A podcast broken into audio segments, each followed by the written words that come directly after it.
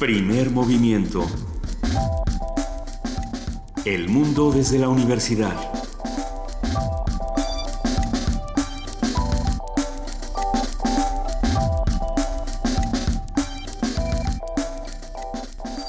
Muy buenos días, son las 7 y 5 de la mañana de este lunes 23 de mayo. Estamos aquí en Radio UNAM, arrancando primer movimiento, querida Luisa Iglesias. Querido Benito Taibo, muy buenos días, muy buen día a todos los que nos están escuchando aquí en el 96.1 de FM, en el 860 de AM. Un saludo a nuestros amigos de Resistencia Modulada que nos dejaron las sillas como de Low Rider para arrancar en lunes así como trepándonos. ¿Por qué hace un programa con hamaca? Buenos días. buenos días, querida Juana Inés de esa, ¿cómo estás?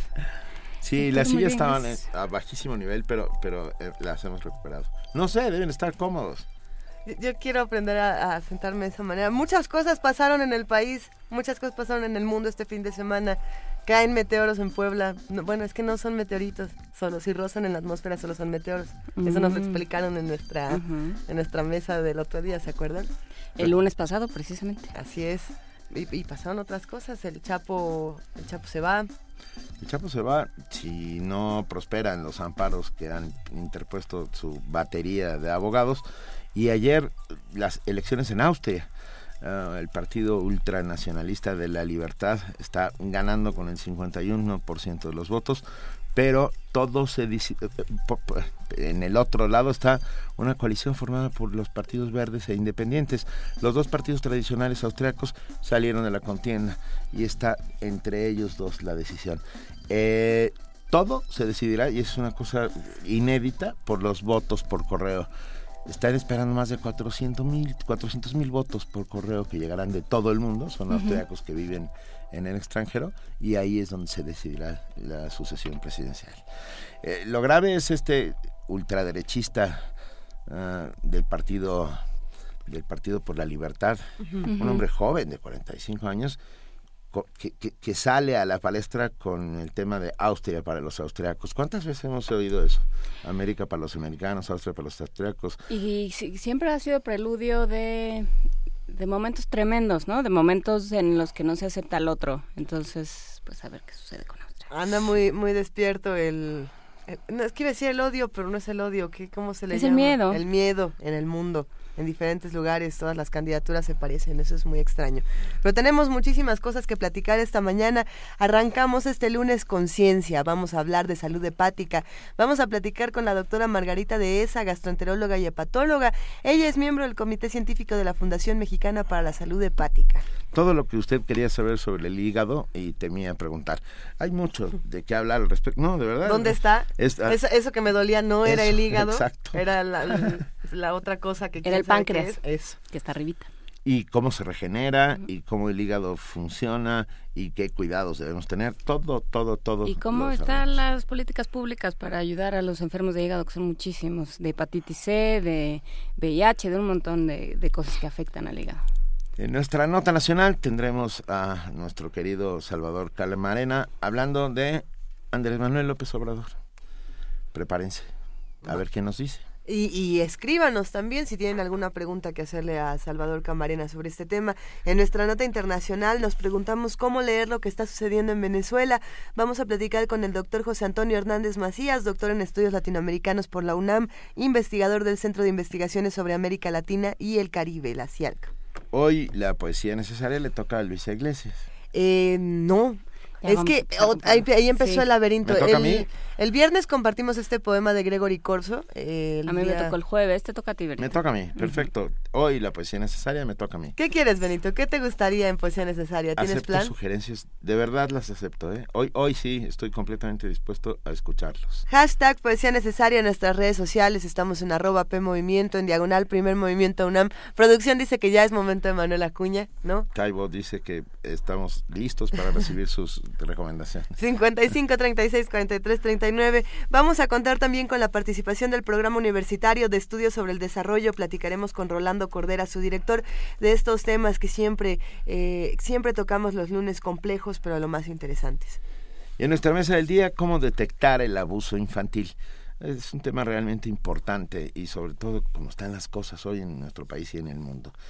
a la gente no le gusta hablar de esto. No, no, es un tema casi tabú, pero, pero si no lo hablamos, no estaremos preparados para ello. Así es. La única manera de detectarlo sabiendo esos síntomas, esos símbolos, esas pequeñas cosas que de repente se te pueden pasar y, cuando te das cuenta es demasiado tarde. Así es. Hablaremos con Andrómeda Valencia, investigadora del Instituto de Ciencias de la Salud de la Universidad Autónoma del Estado de Hidalgo y colaboradora en el posgrado de la UNAM.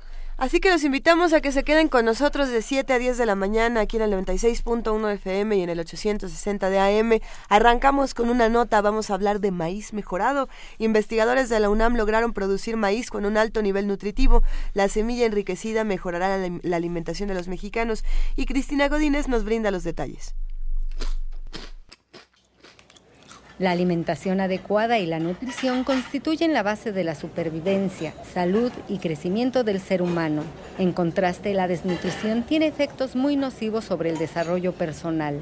El Consejo Nacional de Evaluación de la Política de Desarrollo Social reporta que en México 7.1 millones de personas viven en condiciones de pobreza extrema alimentaria. Ante ello, investigadores de la Facultad de Estudios Superiores Cuautitlán de la UNAM produjeron maíz con alto valor en proteínas. Escuchemos a la doctora Margarita Tadeo Robledo, cabeza del equipo de investigación.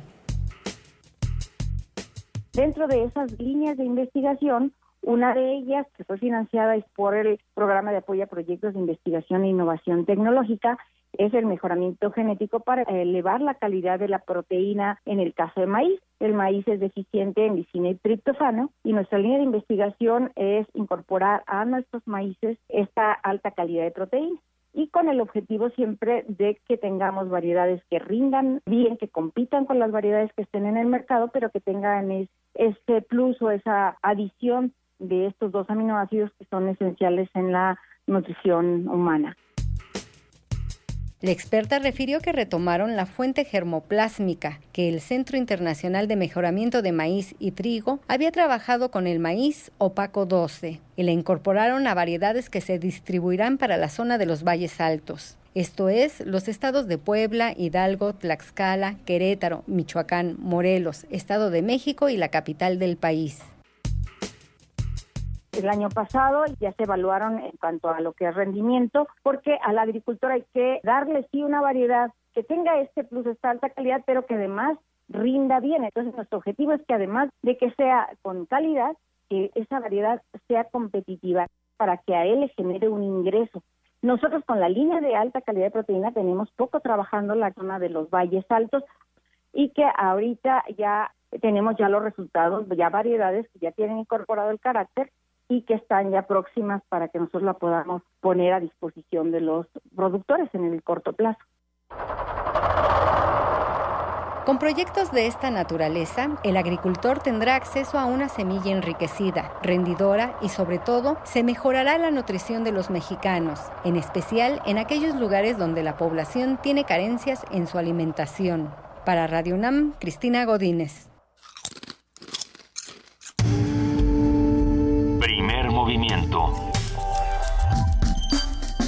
Para afinar el día.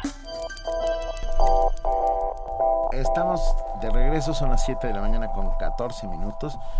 Y hoy hemos dado un, violento giro a nuestras recomendaciones infantiles.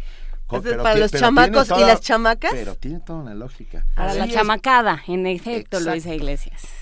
Cuéntenos. en vez de pasar una rola para los niños que les mandamos un saludo y un abrazo. Hey niños. En este caso vamos a mandar una rola para los abuelitos de los muchachos. Para que se acuerden de cuando ellos tenían 15, 16, 17 años. Para que recuerden que también eran pachucos y que también los regañaban, como Deja la maldita. Que iban a las tardeadas. Eso. Que, que usaban suétercito. Que bailaban rock and roll. Calcetas. Es el momento de que usted comparta con su hijo, con su nieto, ese momento. Usted que a lo mejor sus papás le enseñaron esta canción y bailaron con él, con ella. Ahí les va. Este momento. Sí, ya, sin más, como decían, después de tirarse un rollo de dos horas, sin, sin más, preámbulos, a bailar. Tenemos pólvora con los rebeldes del ritmo. Los locos del ritmo. Los locos del ritmo, venga.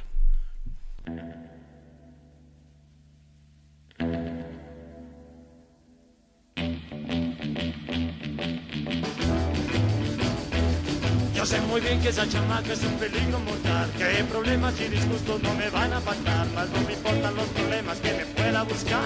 Es pura dinamita que a mí me hace explotar. Pólvora le dicen y con mucha razón, pues a quien pasa por ella siempre lo hace volar. Algún día tú sales con ella te podrás convencer que chamaca más rebelde no te habrás de encontrar. Si una vuelta das en coche ya te convencerá que no hay quien la contenga si te empieza a besar. Pólvora le dicen y con mucha razón, pues a quien pasa por ella siempre lo hace volar.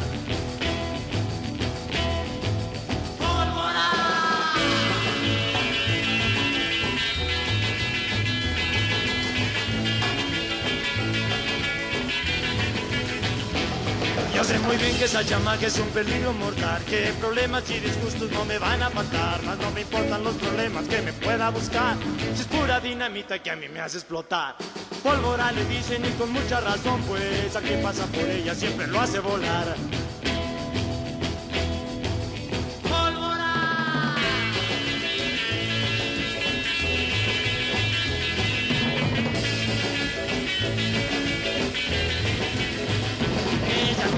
Sales con ella te podrás convencer que chamaca más rebelde no te habrás de encontrar. Si una vuelta das en coche ya te convencerán que no hay quien la contenga si te empieza a besar.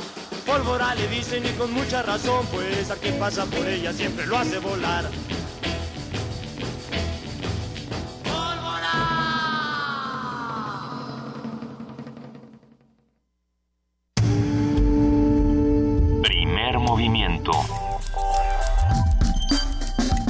Donde la raza habla.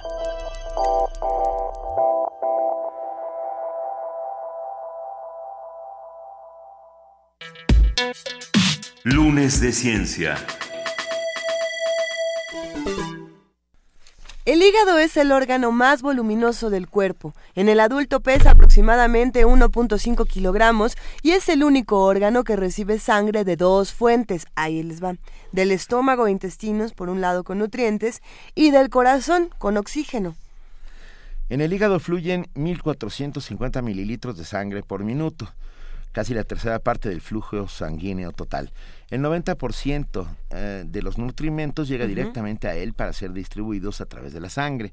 Además es responsable de múltiples funciones que nos mantienen vivos y saludables. Las enfermedades hepáticas son un grupo de trastornos que alteran las principales funciones del hígado, ocasionando un daño agudo o crónico, o ambas. Las causas son muy diversas, entre ellas están alteraciones embriológicas, metabólicas, infecciosas y tóxicas, hasta la formación de tumores. Hay diferentes tipos de enfermedades hepáticas, las más comunes son la hepatitis y la cirrosis hepática. E- Esta última es considerada la quinta causa de mortalidad en México. Es decir, cada año mueren aproximadamente 30.000 personas por esta enfermedad. La salud del hígado es fundamental para garantizar el bienestar de todo el cuerpo humano. Por eso, esta mañana vamos a platicar de la importancia de la salud hepática con la doctora Margarita Dehesa. Ella es gastroenteróloga y hepatóloga, miembro del Comité Científico de la Fundación Mexicana para la Salud Hepática. Doctora Margarita Dehesa, muy buenos días, ¿cómo está? Bien, bien, muchas gracias. No, muchas gracias por acompañarnos, porque de verdad el hígado, ah, voy a, me voy a sonar un poco Disney, pero ese gran desconocido, ¿no? Sabemos muy poco realmente sobre el hígado, a pesar de que es un órgano vital para, para el funcionamiento de la vida. Sí, yo, yo, yo me atrevería a decir que para mi gusto es el, el órgano más importante de nuestra economía. De nuestra, Au- Aunque los cardiólogos dicen que el, el corazón es la víscera sagrada, Ajá. yo digo que el hígado es la víscera súper sagrada porque sin hígado obviamente no podemos vivir y como que no le no tomamos en cuenta ni nos damos cuenta de la de la posibilidad de tener una enfermedad hepática hasta cuando tenemos ya síntomas que nos están traduciendo un daño hepático grave. ¿Qué, qué podemos decir del hígado? A ver, ¿cómo funciona? Bueno, ¿Para es qué? el, es el gran laboratorio del organismo, yo diría, porque metaboliza, detoxifica, luego puede guardar muchas sustancias que eventualmente se pueden necesitar o no, y pues distribuye, como ya decía Luisa, pues todo lo que se necesita en el organismo. Entonces el, es el gran laboratorio del organismo produce factores de coagulación, produce muchas sustancias que son esenciales para, para la vida del enfermo o del sujeto y por lo tanto pues sin hígado no podemos vivir y como que no le hacemos mucho caso hasta que tenemos una enfermedad grave.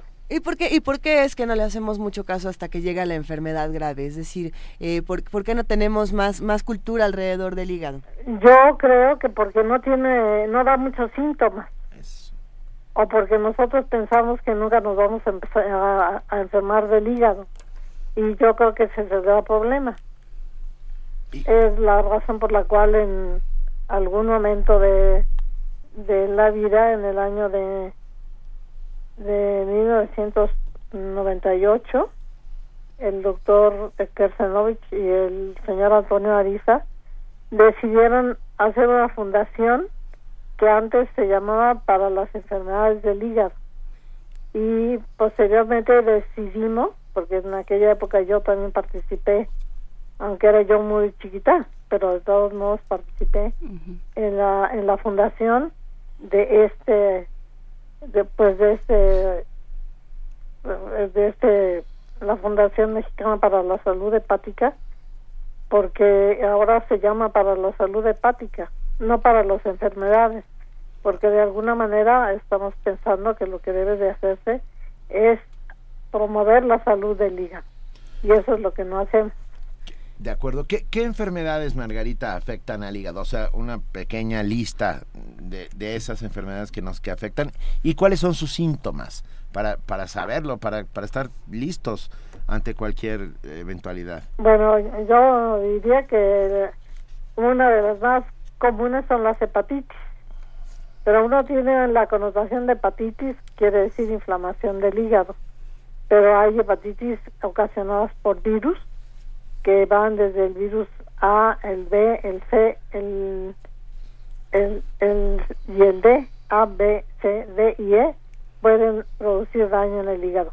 Cada una de ellas tiene sus características especiales. Lo más común es que tengamos una hepatitis A que aparece después de que fuimos a una playa, comimos mariscos y el hígado se inflama, pero se recupera. En cambio, la hepatitis B es una enfermedad que se transmite básicamente por vía sexual, por transfusión de sangre o derivados, y eso da lugar a una hepatitis aguda, pero también a una hepatitis crónica, y que finalmente va a dar lugar al desarrollo, al desarrollo de cirrosis y al desarrollo de cáncer de hígado. Es lo cual como que cuando le, nos dicen es que tú tienes una hepatitis y que ha condicionado que tienes cáncer de hígado, como que la gente no lo no no no lo no lo asimila y piensa que no es cierto. Pero el virus B también es capaz de dar esto. Y tenemos una vacuna para hepatitis B. Desde el año de 1989 la vacuna para hepatitis B forma parte de la cartilla nacional de vacunación. Y la que no, más nos preocupa en la actualidad es la hepatitis C. ¿por qué?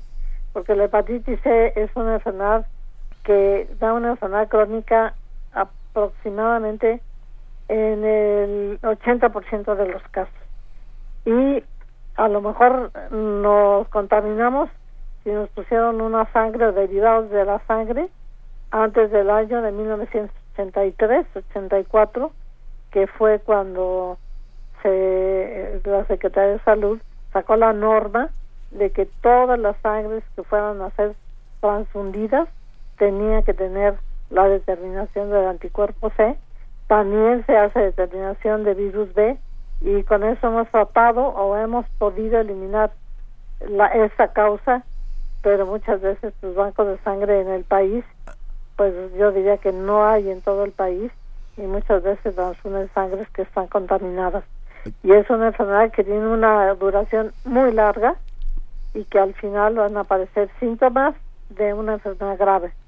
Antes de pasar a la D y la E, ¿hay una vacuna contra la hepatitis, contra esta? Perdón, hay una vacuna contra, contra la hepatitis B. No, la C. Contra la C. Contra la C no hay vacuna. Y eso es lo que más nos, nos preocupa, porque tenemos en el país lo que sabemos, aunque las estadísticas son no totalmente confiables, tenemos aproximadamente 1.2% de nuestra población Entonces vamos a tener más de un millón seiscientos mil casos de hepatitis C y solamente como el 15-20% están diagnosticados. Y el resto no se diagnostican. No tenemos vacuna, pero sí tenemos medicamentos que curan hepatitis C, que son llamados antivirales directos porque actúan directamente contra el virus. El problema aquí es que no tenemos los medicamentos accesibles en el sector salud por una razón que yo desconozco. Ya se tiene la petición a la Secretaría de Salud, ya se tienen teóricamente todas las moléculas aquí en México y por algún motivo no las han liberado y seguimos esperando y seguimos viendo que los pacientes se mueren de cirrosis y de cáncer de hígado por hepatitis C.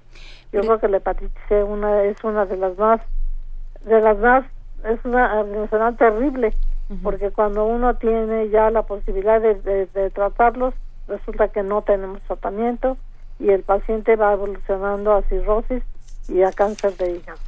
Todas estas discusiones podríamos tenerlas en un par de días ahora que va a ser este... Perdón, es que no lo escucho muy bien. Esta, estas discusiones que estamos teniendo sobre la mesa eh, vienen perfecto para el 25 de mayo que se celebra este Día Mundial de la, de la Salud Hepática. Eh, por un lado tenemos que hablar sí de lo que está ocurriendo en el sector salud y de la poca atención o mucha atención que se le esté dando a este asunto. Desde nuestro punto de vista podría ser eh, poca y debería de atenderse muchísimo más. Y por el otro de la relación que puede tener con otras enfermedades, como es el caso de de ciertos tipos de diabetes, si no me equivoco. Sí. Bueno, de hecho hay el paciente que tiene diabetes y que tiene obesidad, que pues ya vimos las campañas que han hecho aquí en nuestro país, la Secretaría de Salud, que no han sido lo suficientemente agresivas como para modificar el, el, la, el ritmo de la vida de los pacientes o el, la alimentación de los pacientes o el poder hacer ejercicio, bajar de peso y tratar de revertir lo que nosotros llamamos síndrome metabólico, que incluye diabetes, hipertensión arterial, obesidad, y eso va a dar lugar a daño en el hígado. Si nosotros pudiéramos diagnosticarlo a tiempo, pudiéramos evitar que el paciente evolucionara a un daño crónico, a la aparición de cirrosis, que es como la cicatriz que aparece en el hígado, y muchas veces la posibilidad de hacer cáncer de hígado. Ah. Lo que decía Benito ciertamente es muy importante porque de hecho en algunos sitios es la segunda causa de muerte el desarrollo de cáncer de hígado secundario, hepatitis C, secundario a obesidad, que los pacientes llegan también con nosotros cuando ya tienen un daño avanzado y que ya no podemos revertir. Y la otra posibilidad es que trasplantemos a estos pacientes. Pero dada la situación económica de nuestro país, la posibilidad de trasplantar es bastante bastante baja porque hay muy pocos sitios donde se hacen trasplantes de hígado. O sea, la, gente que se muere por enfermedades de hígado se muere por pobre. Pues bueno, yo, no diría que fuera tan terrible esa aseveración, pero muy probablemente sí, porque no tiene acceso a los sitios en donde deberían de curarlos o donde deberían ayudarlos y en donde les podrían ofrecer la posibilidad de un trasplante de hígado. Sí. Yo creo que se muere por pobre y se muere por ignorancia también. Y, y se puede morir por ignorancia del médico también, ¿eh? Como la pobreza no la podemos abatir, pero la ignorancia sí. Ah, Margarita de esa, doctora, ¿qué, ¿cómo debemos, qué tipo de exámenes médicos preventivos se pueden hacer para ver cómo está nuestro hígado? Nos lo pregunta Tania Ortega. Bueno, yo diría una, una, podremos iniciar con una biometría hemática, que uno diría, bueno, la biometría hemática no es una prueba de función del hígado, pero en la biometría hemática podemos encontrar plaquetas bajas, que eso nos está indicando que el hígado ya está secuestrando las plaquetas y por lo tanto ya no las tenemos normales en la sangre periférica en una biometría hemática. Eso debería de ser un, un dato de alarma para el médico y decir, bueno, si este paciente tiene bajas las plaquetas, pues vamos a hacerle unas pruebas de función hepática en la que vamos a medir bilirrubinas, que es con lo que uno lo que uno le pone amarillito de la de las conjuntivas y de la piel, albúmina, que es otra sustancia que solamente se, se sintetiza en el hígado. Y que está mucho en el huevo, ¿no? Eh, Está mucho en el huevo, claro, y, y eso, bueno, claro, también se, se, se dice que no debe comerse mucho huevo cuando el colesterol está elevado, que el colesterol también puede ser una prueba de funcionamiento hepático. Y, y luego lo más importante de todo serían las transaminasas, que son sustancias que participan en un proceso de transaminación en el hígado que están elevadas durante una hepatitis, ya sea una hepatitis aguda, en donde las transaminasas andan en un mil, mil, dos mil, o pueden estar elevadas a lo normal es 40. Y si tenemos 50 o 60, debemos preocuparnos porque, porque quiere ser que el hígado está inflamado.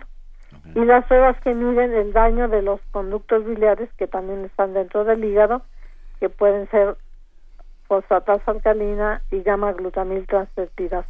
O sea, unas pruebas de funcionamiento hepático pueden orientar al médico para poder saber que, de, que el paciente tiene daño hepático, ya hay que buscar ahí y tenemos que hacer estudios como un ultrasonido o una tomografía o podemos hacer una, biopsia incluso para saber qué tanto daño existe en el hígado. Pero lo que necesitamos es pensar en las enfermedades, porque si no pensamos en ellas no las diagnosticamos. Por supuesto. Ha- Hay una leyenda urbana, Margarita de esa, que dice que cuando te da hepatitis, bueno, pues ya no te vuelve a dar, pero esto no es cierto, ¿verdad?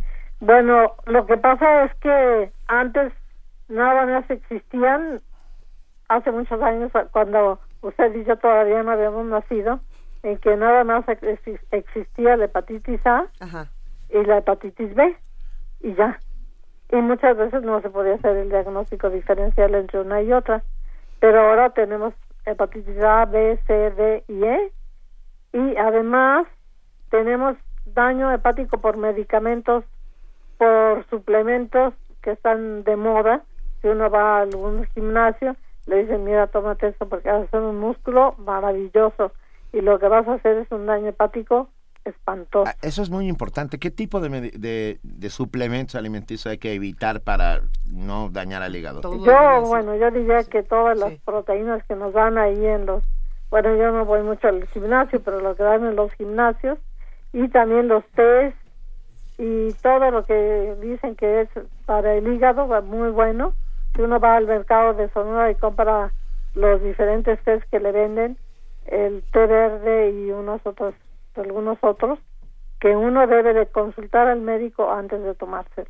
Y yo creo que ahí podemos po- poder establecer una correlación entre la pobreza, porque obviamente las enfermedades, los medicamentos para tratar estas enfermedades como es la hepatitis C son muy caros y el paciente obviamente no tiene para comprarlos excepto que tuviera un seguro de gastos médicos, lo cual es muy, muy poco probable en este país. Solamente el 8% aproximadamente de la población tiene un seguro de gastos médicos que le puede cubrir los medicamentos. Entonces yo creo que es un círculo vicioso ahí, porque entonces la comadre, que yo creo que es la, la más peligrosa de todas, que le dice, no, comadre, vaya usted al mercado de, de, de, de aquí de Sonora y allí va a encontrar todo lo que necesite para que mejore su hígado. Entonces hay hepatitis por hongos, por ejemplo. Por ejemplo, sí. Si uno va, por ejemplo, a los, a los dinamos, y hemos tenido casos que van a los dinamos, cortan los honguitos, los hacen en casa y al tercer día están en el, en el hospital con una hepatitis grave, que le llamamos nosotros hepatitis fulminante, porque tiene una evolución muy rápida y el paciente se muere de insuficiencia hepática por haber comido hongos que estaban que, que eran no, mm, pues eran hongos que eran daban un daño hepático que la gente ignoraba. Todos los hongos de la familia Amanita phalloides son productores de daño hepático Hay que, hay que tener entonces cuidado con este tipo con este tipo de hongos y con este tipo de remedios. Me quedo pensando entonces que hablamos de los riesgos que sufre la población, es decir, y de las cosas a las que está enfrentándose la población desde el sector salud, desde eh, lo que pasa eh, en su entorno, pero ¿cuáles son los retos que están enfrentando también los hepatólogos, las nuevas investigaciones, las cosas que les hacen falta descubrir? ¿Hacia, hacia dónde se están moviendo los hepatólogos, Bueno, ahorita nos estamos, bueno, primero tener más hepatólogos en México, porque hay muy poquitos uno sería preparar a la gente para que para que haga hepatología. Puede ser una rama de la gastroenterología aunque en un futuro probablemente se separe pero mientras tanto los gastroenterólogos podemos eh, ser hepatólogos si tenemos la la eh, el adiestramiento y además que tengamos el conocimiento de todas las enfermedades hepáticas. Dos la prevención. Si es gordo que baje de peso, que haga una dieta balanceada. Y si tiene hepatitis C, que luchemos todos juntos para poder conseguir los medicamentos que ya están todos aquí en México, pero no los han liberado por razones que yo desconozco. Y esa es una de las luchas que vamos a pues que vamos a tener. Ahora volviendo a eso del Día de la Salud Hepática, la vamos a hacer el miércoles en la mañana va a ser en el auditorio 4 de la unidad de congresos del Centro Médico Nacional siglo XXI, de 9 a 11 de la mañana y es entrada libre. Toda la gente que quiera ir se puede puede puede irse, puede ir. Y en la noche vamos a tener la sesión de la Academia Nacional de Medicina que nos dieron el espacio ahí para hablar sobre enfermedades hepáticas, trasplante, la enfermedad metabólica, o sea, el, síndrome metabólico que va junto con la diabetes. Y ahí vamos a tratar de, ahí vamos a estar médicos que hemos tratado a estos pacientes, pero también es entrada libre y el que quiera ir a la Academia Nacional de Medicina, que también está dentro de la unidad de congresos del Centro Médico Nacional, lo puede hacer, es entrada libre también. Ya hemos, ya hemos subido toda esta información a nuestras redes sociales y esperemos que sea un éxito. Eh, tenemos un par de preguntas de Carlos Covarrubias, digo, perdón, de Ana y de Belleza Mexicana que nos preguntan sobre el hígado de un alcohólico. Ah, y junto a ello, pregunta Belleza Mexicana, si se sufrió hepatitis de niño, ¿qué pasa si de adulto se toma alcohol con cierta frecuencia? Bueno, yo diría que el alcohol no debería de tomarse con mucha frecuencia, aunque obviamente eso depende de la sensibilidad de cada de cada persona.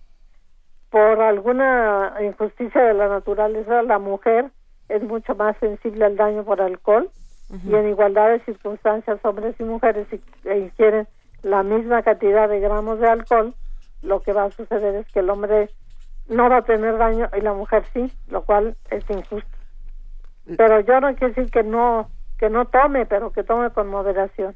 Y si es un paciente que tiene eh, problema de, de alcoholismo, que es algo genéticamente determinado, pues tiene que pedir ayuda. Pero yo creo que no puede quedar en nuestra mente pensar que lo que es más grave es la ingesta de alcohol, sino lo que es más grave es la obesidad, el síndrome metabólico, hepatitis y la ingesta de tóxicos independientemente de del hígado, digo, del, del alcohol, para que en un momento se tenga daño en el hígado. Pero hay que decir a un médico que tenga experiencia para que le pueda hacer un diagnóstico oportuno. En el caso de tomar alcohol, pues hay que dejar de tomar. Si el, si el daño ya está hecho, puede ser irreversible cuando ya tiene una cirrosis por alcohol pero como, que nos quedaba en nuestra mente que lo más importante es el daño por alcohol, pero eso no es así. Lo más importante hay son otras cosas, pero el alcohol contribuye. Si tenemos un gordito que además tiene hepatitis C y además toma alcohol, pues la verdad es que sí va a tener mucho daño. No, pero todas, estas todas estas cosas sí podrían detectarse, es decir, la, obesidad, eh, eh, la, la, cantidad de alcohol que estamos tomando, otro tipo de enfermedades, sí podemos detectarlas para saber a lo mejor que esto podría causarle un daño a nuestro hígado. También hay una parte ahí de, de, no, de no pasarnos. uno. Pues sí. Ah, de lo que quizá también les podría ah, decir que es hoy, el día de la enfermedad hepática, el miércoles, se va a tomar la prueba de anticuerpo para hepatitis C en todos los en todos los laboratorios biomédicos. Va, va usted y dice que va de parte de la Fundación Mexicana para la Salud Hepática, le toman la muestra de sangre para medir el anticuerpo para el virus de la hepatitis C. Y si ese es positivo, le van a hacer otra prueba para confirmar que de veras tiene replicación del virus. O sea que eso se lo van a ofrecer gratuitamente. Toda la gente que quiera ir puede ir a los laboratorios biomédicos de referencia, mencionar que va de parte de Fundepa y se le tomará la muestra para el anticuerpo para virus C. En los laboratorios de biomédica de referencia. Biomédica de referencia. Solamente. Solamente. Venga, pero qué bu- es una gran noticia. Ah, tanto Mario Mora como nuestro amigo Carlos Covarrubias te, te preguntan, Margarita de esa, eh, ¿qué tan frecuente es el hígado graso y qué recomienda para cuidarlo? Bueno, el- hígado graso es más frecuente de lo que suponemos. Yo creo que en este país, yo creo que de 10 pacientes, por lo menos 3 o 4 tienen hígado graso y no lo saben. Entonces, eh, la, la manera de detectarlo, bueno, si uno ve un gordito, yo cuando veo a un paciente que entra a mi consultorio y es gordito, pienso que la primera posibilidad va a ser hígado graso. Que claro que puede ser gordito, tener hígado graso, tener diabetes y además tener hepatitis C Ah, y además tomar alcohol. No, bueno, pues sí. Entonces ya la cosa se complica un poco. Pero lo que tenemos que hacer es la cultura de, de hacer deporte, de bajar de peso, de no tomar alimentos que sabemos que pueden engordar. No quiere decir que no comamos ni tacos, ni carnachos, ni, ni, ni taco, tamal. Es la enfermedad de las TES, ¿verdad? Sí. Pero lo que tenemos que hacer es decirle, bueno, vamos a hacer exámenes, vamos a ver cómo está su hígado y mientras tanto usted lo que tiene que hacer es hacer hacer ejercicio y bajar de peso. Eso es lo más importante porque la grasa una vez depositada en el hígado para removerla es muy complicado, no hay medicamentos para hacerlo que funcionen en este momento, ya se están haciendo estudios para hacerlo, pero creo que eso podríamos prevenirlo siendo flaquitos y haciendo ejercicio. Estoy recordando la película Taxi Driver, eh, que una de las escenas más famosas es Robert De Niro preguntándose al espejo una y otra vez, Are you talking to me? ¿Are you talking to me? ¿Are you talking to me? ¿Me estás hablando a mí? Creo que me estás hablando a mí, doctora de esa.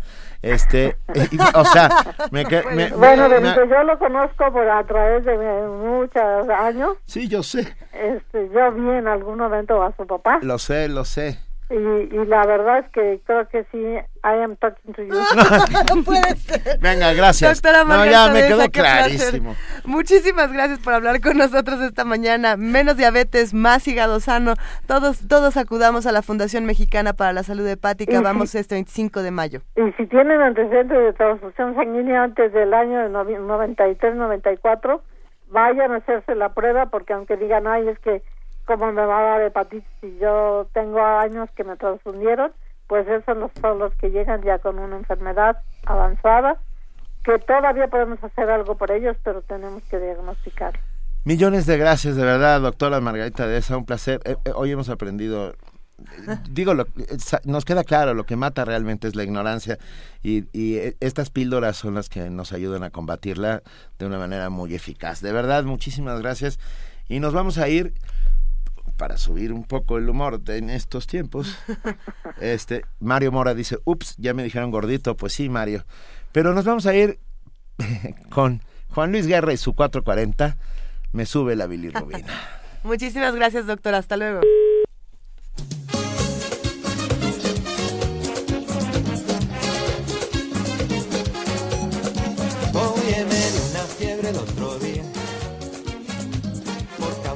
Tu amor cristiana. Fui a parar a enfermería. Sin yo tener seguro de cama. Y me inyectaron suero de colores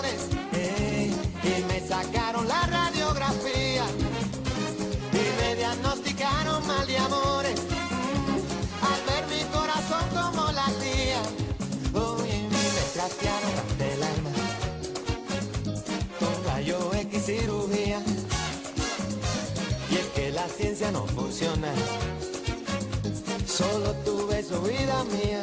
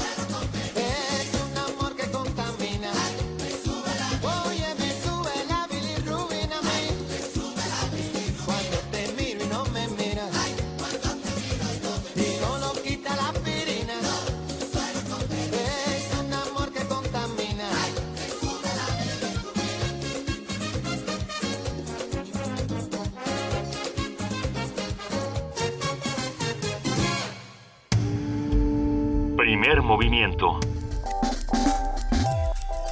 Escucha la vida con otro sentido.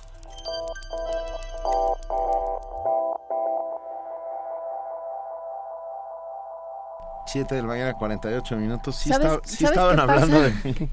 Sí, estaban hablando de ti. ¿Sabes seguimos qué pasa preocupados. cuando te sube la bilirrubina? A ver, cuéntanos, Juana Inés, ¿qué es lo que ocurre cuando Te da sube la- comezón. ¿Pero por qué te da comezón? Porque empieza, te empieza a salir por los poros y entonces te da comezón.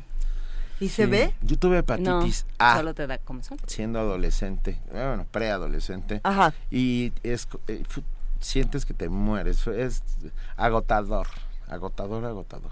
Pero ya, ya te da por cosas muy raras. O sea, ya te da como por comer mariscos, Ah, bueno, lo que por dijo- aguas negras. Lo que por- dijo la doctora, por por las por las hongos, una clase, todos los, una clase de hongos.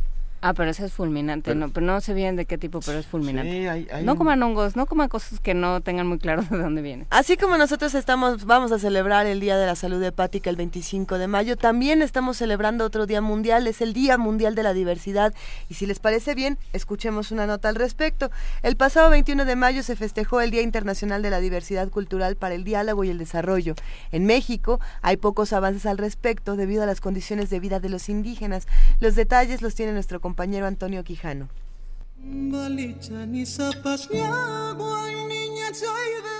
Este 21 de mayo se celebró el Día Mundial de la Diversidad Cultural para el Diálogo y el Desarrollo, establecido por la ONU en diciembre de 2002. La celebración tuvo como propósito integrar la cultura y la diversidad cultural en la agenda de desarrollo sostenible.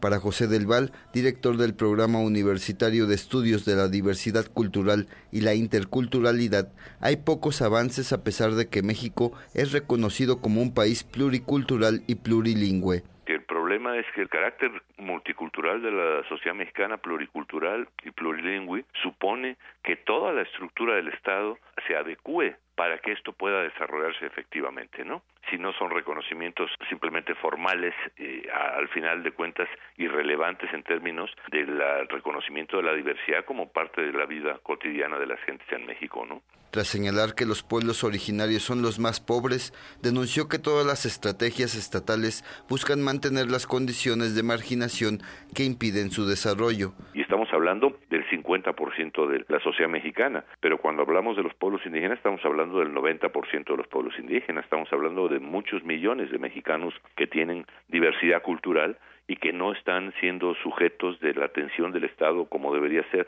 en todos los órdenes de la realidad, ¿no? Hasta en el lingüístico mismo, ¿no? O sea, no hay una estrategia para el desarrollo de las lenguas en México. También consideró que sin cambios sustantivos en las condiciones de estas comunidades no habrá un reconocimiento real a la diversidad cultural en nuestro país. Y el gobierno tendría que cambiar la lógica de distribución del ingreso en México. Si no se cambia la lógica de distribución de los recursos que México produce, pues entonces mantendremos una situación de desigualdad permanente, infinita, ¿no? Y eso, la desigualdad es la condición que anule que la diversidad tenga un valor real en la sociedad, ¿no? Para Radio UNAM, Antonio Quijano. Primer movimiento. Para afinar el día.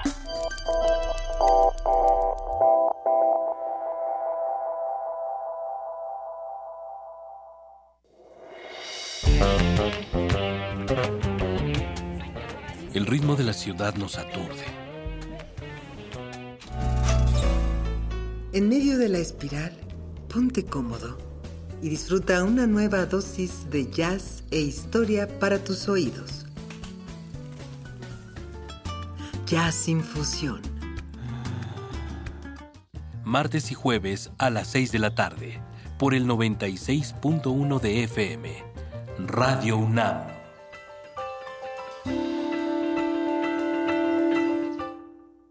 Soy Raúl y vivo en Pueblo Quieto, población 500 habitantes. El día de la elección, quién sabe cómo, pero terminamos siendo 723 habitantes. Se castiga hasta con siete años a quien por sí o a través de tercero solicite, promueva, traslade, subsidie, gestione, contrate servicios o bienes para que una o más personas proporcionen documentos o información falsa al Registro Federal de Electores, Padrón Electoral o Listado de Electores. Ayúdanos a prevenir y perseguir los delitos electorales. Nosotros nos encargaremos de hacer cumplir la ley. FEPADE, Procuraduría General de la República. No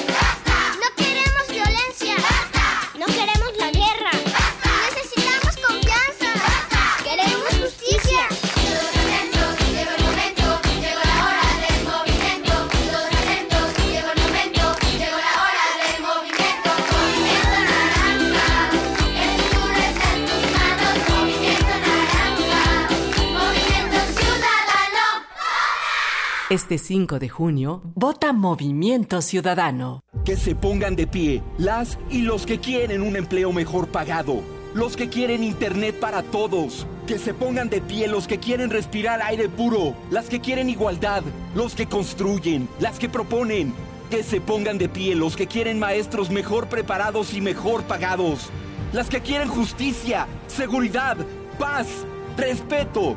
Para hacer que lo bueno pase este 5 de junio por tu familia. Vota PRI. El contenido hemerográfico de la universidad en un clic. Nuevo portal de revistas UNAM. Consulta de manera gratuita más de 37.000 artículos. Ponemos a tu disposición un catálogo de publicaciones de ciencia, cultura, tecnología y más. Encuéntralo en www.revistas.unam.mx. Dirección de Publicaciones y Fomento Editorial de la UNAM. Tu poder es por una ciudad segura. Tu poder es por una ciudad limpia. Tu poder es por agua potable y nuestra. No a la privatización del agua. Tu poder es educación temprana para asegurar el futuro pleno de nuestros niños. Tu poder es por un transporte público eficiente, ecológico y moderno. Tu poder es tu constitución. Este 5 de junio, vota por el Partido del Trabajo. ¡Súmate! Soy Lolkin Castañeda, soy defensora de derechos humanos. Yo crecí en la Ciudad de México y cuando me enamoré de una mujer, pues me di cuenta que muchos de mis derechos se habían perdido por el simple hecho de amar a una persona de mi mismo sexo. En 2009 logramos, de la mano del PRD, que fuera posible el reconocimiento al matrimonio civil igualitario. Poder Chilango. Este 5 de junio, vota PRD. Para describir esta ciudad, solo hace falta una palabra. Grandiosa. Cientos de años la han construido así. Fuerte, imponente. Es una ciudad llena de colores, de historia, de cultura, de palacios. Esta es nuestra ciudad. Es momento de que esta ciudad sea más grande. La primera constitución de la Ciudad de México se escribe mejor si tú eres parte de ella. Vota este 5 de junio y habla por tu ciudad. Instituto Nacional Electoral e Instituto Electoral del Distrito Federal. Primer movimiento. Donde la raza habla.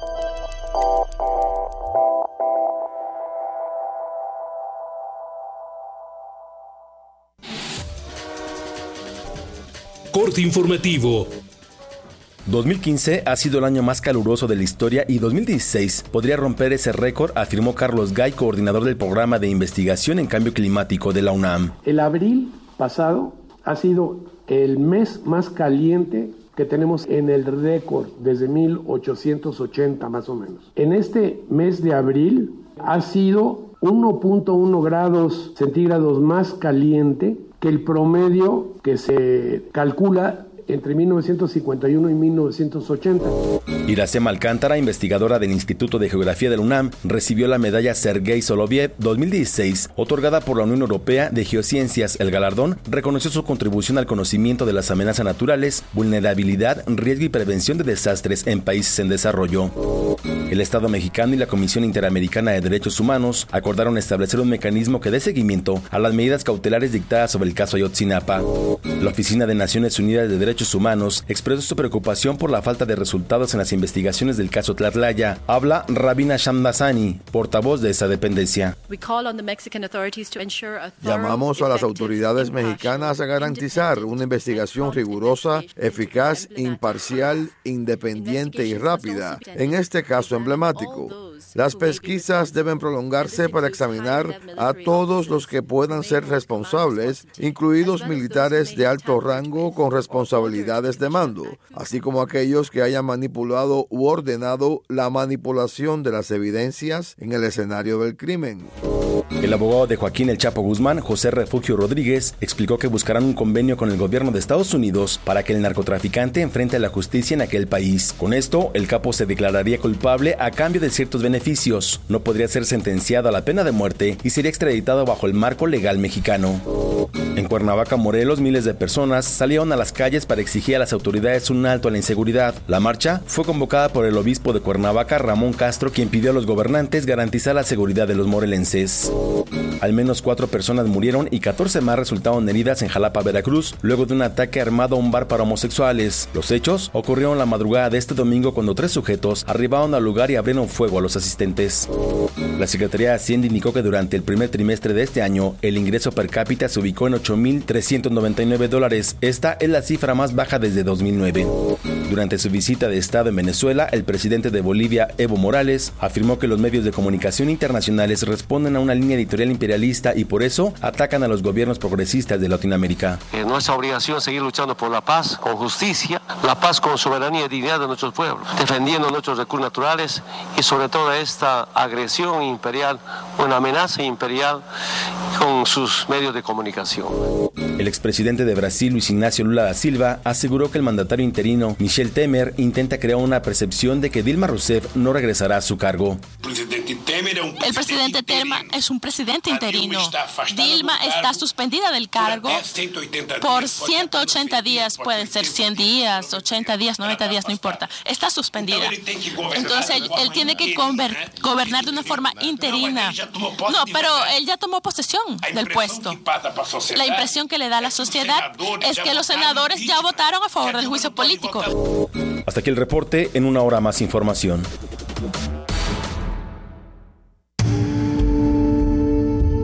Movimiento. Donde todos rugen, el puma ronronea.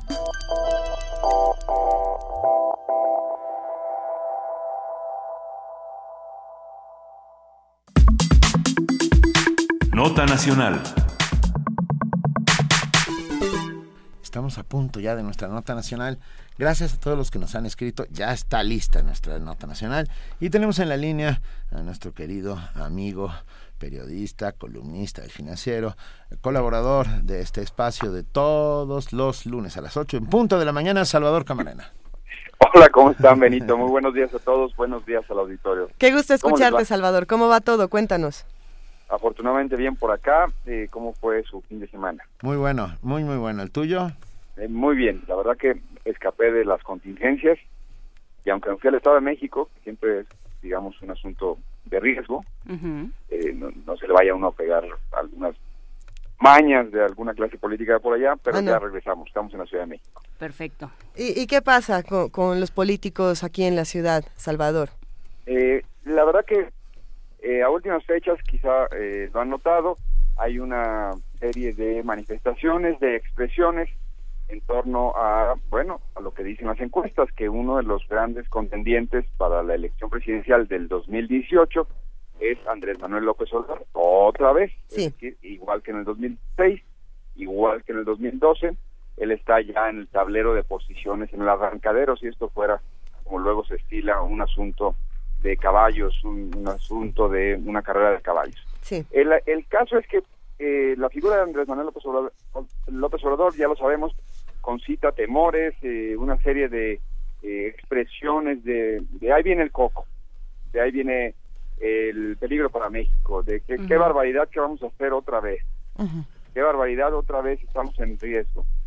Y entonces hay una serie de, de, comentaristas, de analistas que lo plantean en términos de bueno, los defectos que tiene Andrés Manuel López Obrador, que sin duda tiene muchos. Eh, se le presenta como un ser testarudo, como un ser de pocas ideas, pero muy consistente, hasta eso le reconocen sus detractores, que es muy consistente a la hora de plantear dos o tres ideas fijas y que con ellas machaca y machaca y machaca, ya sean spots, los que ahora se sirven en su calidad de líder nacional de Morena, ya sea en cualquier meeting o en cualquier entrevista, siempre está diciendo más o menos lo mismo. Eso, amigos, amigas, es un mérito, eh, porque es consistente su discurso, y bien eh, también es calificado como simplista, como maniqueo, como reduccionista, como falso, como incluso cínico, es decir, él dice que todos son corruptos menos él, él dice que todos los partidos son malos menos el suyo, y al mismo tiempo, al, tiempo que descalifica las instituciones, dicen sus críticos, él se sirve de estas, se aprovecha de estas y precisamente va encima del presupuesto público y de, mecanismos públicos legítimos, eh, es encima de eso en lo que está construyendo su, pues todo el mundo lo vemos, su campaña electoral del 2018. Total, que de nueva cuenta los espantados de siempre están espantados con Andrés Manuel López Obrador. Eh, nos, nos plantean en términos generales, estoy haciendo también yo una cosa reduccionista, en términos generales nos plantean que con este señor viviríamos una regresión. Incluso hay gente que dice que es como Trump, que es el Trump mexicano, porque tiene un discurso incendiario, porque descalifica a todos y porque simple y sencillamente o nos plantea o es él o la nada o la catástrofe. Me parece un poco injusta la, la calificación con respecto a la comparación con respecto al señor Trump, porque Andrés Manuel López Obrador sí ha sido, pues desde hace tres décadas, un político profesional y mal que bien ahí está su récord, le guste a uno, les, les disguste a otros, ahí está su récord y él se puede medir en base a lo que sí ha hecho en este campo, no como el señor Trump, que es un advenedizo y que quién sabe qué vaya a pasar con su campaña como candidato republicano. Regresemos a AMLO. AMLO entonces es visto como una amenaza de nueva cuenta por algunos. Y sobre todo lo plantean como un tipo testarudo que, que entonces no quiere abrirse a debates serios y que no quiere eh, cambiar su, su, mecánica. Y uno ah, tiene que preguntarse uno, eh, ¿por qué tendría que cambiarla? Y para empezar, de cuentas, le ha funcionado. Entonces, pues, ¿por qué vas a cambiar algo que está funcionando? Y en segundo lugar, eh, más allá de eh, es rentable este discurso simplista de Andrés Manuel López Obrador, eh, hay que preguntarnos si este necio, que es Andrés Manuel López Obrador, no tiene enfrente de sí a muchos otros necios. Y a necios que nos quieren vender el petate del muerto, cuando precisamente está en manos de ellos cambiar las cosas. Tenemos un necio, dando por sentado esta narrativa. Tenemos el necio Andrés Manuel López Obrador. Pero enfrente tenemos al Partido Revolucionario Institucional, al Partido Acción Nacional, al Partido de la Revolución Democrática, y para no llamar a otras expresiones paleras, pero a los otros partidos. Y tenemos ahí a ese conjunto de actores políticos, ya no digamos el presidente de la República, ya no digamos el Congreso de la Unión, ya no digamos unos actores formales eh, surgidos de estos partidos, que pudieran cambiar la realidad, que pudieran arrebatarle en los hechos a Andrés Manuel López Obrador la causa que él dice que abandera. Cuando él dice que todos son corruptos menos él, pues tenemos a un partido revolucionario institucional que podría eh, pues enfrentar de otra manera el reto del sistema nacional anticorrupción y aprobar esas leyes, ese paquete de leyes y precisamente decir, bueno, no sé si todos seamos corruptos, pero lo que nosotros estamos haciendo es un avance gigantesco, estamos dotando al sistema, a las instituciones de una serie de leyes que surgieron de la iniciativa de grupos ciudadanos y que con esto estamos dando una muestra a la sociedad de que nos importa el tema de la corrupción, de que nos importa el tema de la impunidad y de que estamos eh, haciendo un esfuerzo, poniéndonos a la altura del reclamo ciudadano y estamos aquí aprobando este paquete de ley. ¿Qué pasó? Se acabó el periodo ordinario de sesiones del Congreso y los partidos pues nomás no pudieron sacar esto adelante. Pero ese es el PRI. Nadie esperaba que el PRI se fuera a comportar de esta manera el PAN y el PRD, que primero se tomaron la foto con las organizaciones ciudadanas y dijeron que sí, que ellos, uff, giras pelas, que con ellos ya estaba todo listo, que bueno, hay del PRI si se oponía porque ellos iban derecho y no se quitaban, pues a mí me queda claro que el PAN y el PRD no han hecho, no han cumplido su palabra, no han hecho bueno el propósito de aprobar esas leyes. Así, Andrés Manuel López Obrador descalifica el paquete del Sistema Nacional Anticorrupción, es criticado por todos, ya ven, ahí está, ahí está él no va a cumplir nada. Perdón, del otro lado. Se quedan con los brazos cruzados. Pues tienen ahí el papel, la, pluma lista, las iniciativas, todo listo para nomás estampar la firma. Pues dejen al necios eh, chiflando en la loma. No sean tan necios como él y hagan su tarea. Porque si le quieren quitar a Andrés Manuel López Obrador el discurso de que ya basta de impunidad, hay que recordar una cosita muy sencilla, que la impunidad sí es algo que campea, que la vemos los ciudadanos todos los días, que está en cualquier ejemplo de la expresión de la política nacional, está en gobernadores como Javier Duarte de Veracruz, está en gobernadores como César Duarte de Chihuahua, está en gobernadores como Jorge de Quintana Roo, está en gobernadores, ¿cuántos, gobernadores quieren que les mencione? Gabino fue las denuncias de la semana pasada de enriquecimiento con Gabino Cue pasa una cosa chistosísima. Preguntabas ahí en los pasillos, oye, Gabino Cue es honesto, y te decían, sí, es, él, él es honesto. Su entorno no, pero, pero él sí. ¿Cómo? ¿Cómo puede ser un gobernador honesto y su entorno no? O sea, ¿de, qué, de qué estamos hablando? Bueno, de una simulación que yo no digo que Andrés Manuel López Obrador sea la solución de lo que estamos padeciendo. Pero uno, su discurso es efectivo, es rentable, no sean malos. ¿Por qué quieren quitarle una herramienta que él ha descubierto que funciona? Dos, quieren de verdad quitarle elementos a su reclamo, los partidos constituidos, los partidos que tienen la mayoría en el Congreso, los partidos que podrían estar haciendo diferencia, ellos podrían haber hecho ya una serie de leyes, tomado una serie de medidas, de, desaparecer poderes en algunos estados, por cierto, para mostrar que no hay fundamento en lo que plantea Andrés Manuel López Obrador de una impunidad generalizada.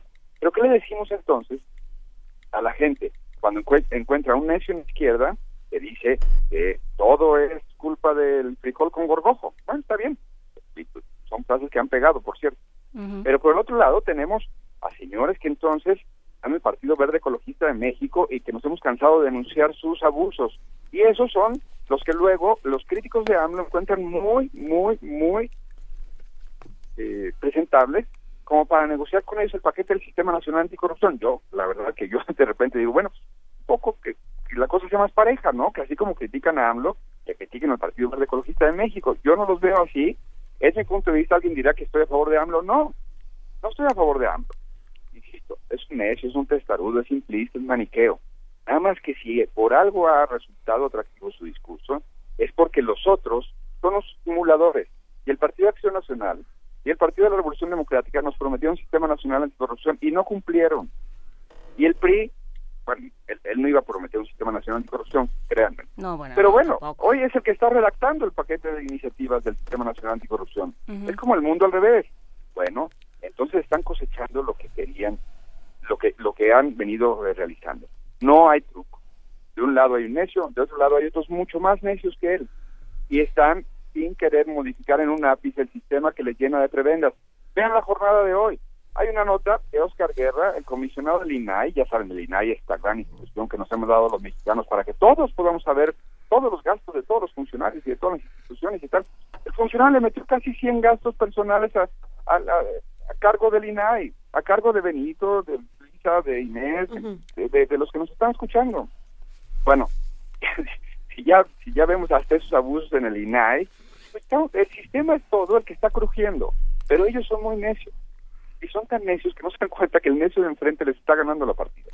No, y, son necios y son impunes. ojalá fueran necios. Ajá, eh, ah. son unos sinvergüenzas. Y nosotros no estamos haciendo el trabajo, Salvador. Yo me quedé pensando que prefiero sin duda a los necios que a los imbéciles.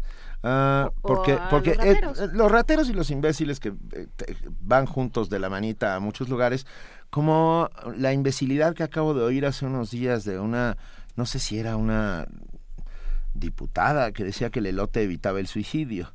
Ah, supongo que esto, e, e, este estudio acabará para un premio Nobel.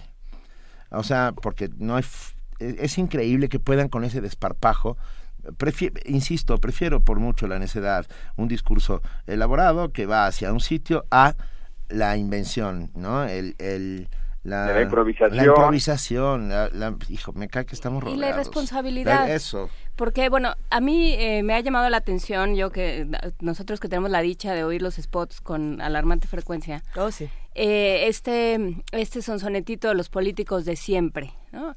Y, eh, y no hay otros políticos, o sea, son los de siempre y, y, esos son los que están compitiendo. ¿Qué vamos a hacer con los políticos de siempre? Las opciones no creo que sea eh, Nueva Alianza, por ejemplo, que es el que el que hace esa, esa afirmación, o cualquiera de los otros, o el verde. No hay opciones. Bueno, pues entonces vamos creándolas y vamos vamos acotando, ¿no? Que ese sería nuestro nuestro trabajo. Necios o no. Eh, lo que sí hay es impunidad porque así está armado el sistema. Como dice Salvador, si se puede en el INAI, pues se puede en todos lados. Bueno, yo creo que es tiempo de, en efecto, decir, bueno, nada más eh, quitémonos la máscara todos, ¿no? Y entonces ya, digo, aquel es necio, sí, ¿y ustedes qué son? Que no pasan leyes que, la gente está demandando, pues más necio, punto. Y, y luego, que no nos den explicaciones, eh, que no nos den la cara de imbéciles, como decía Benito.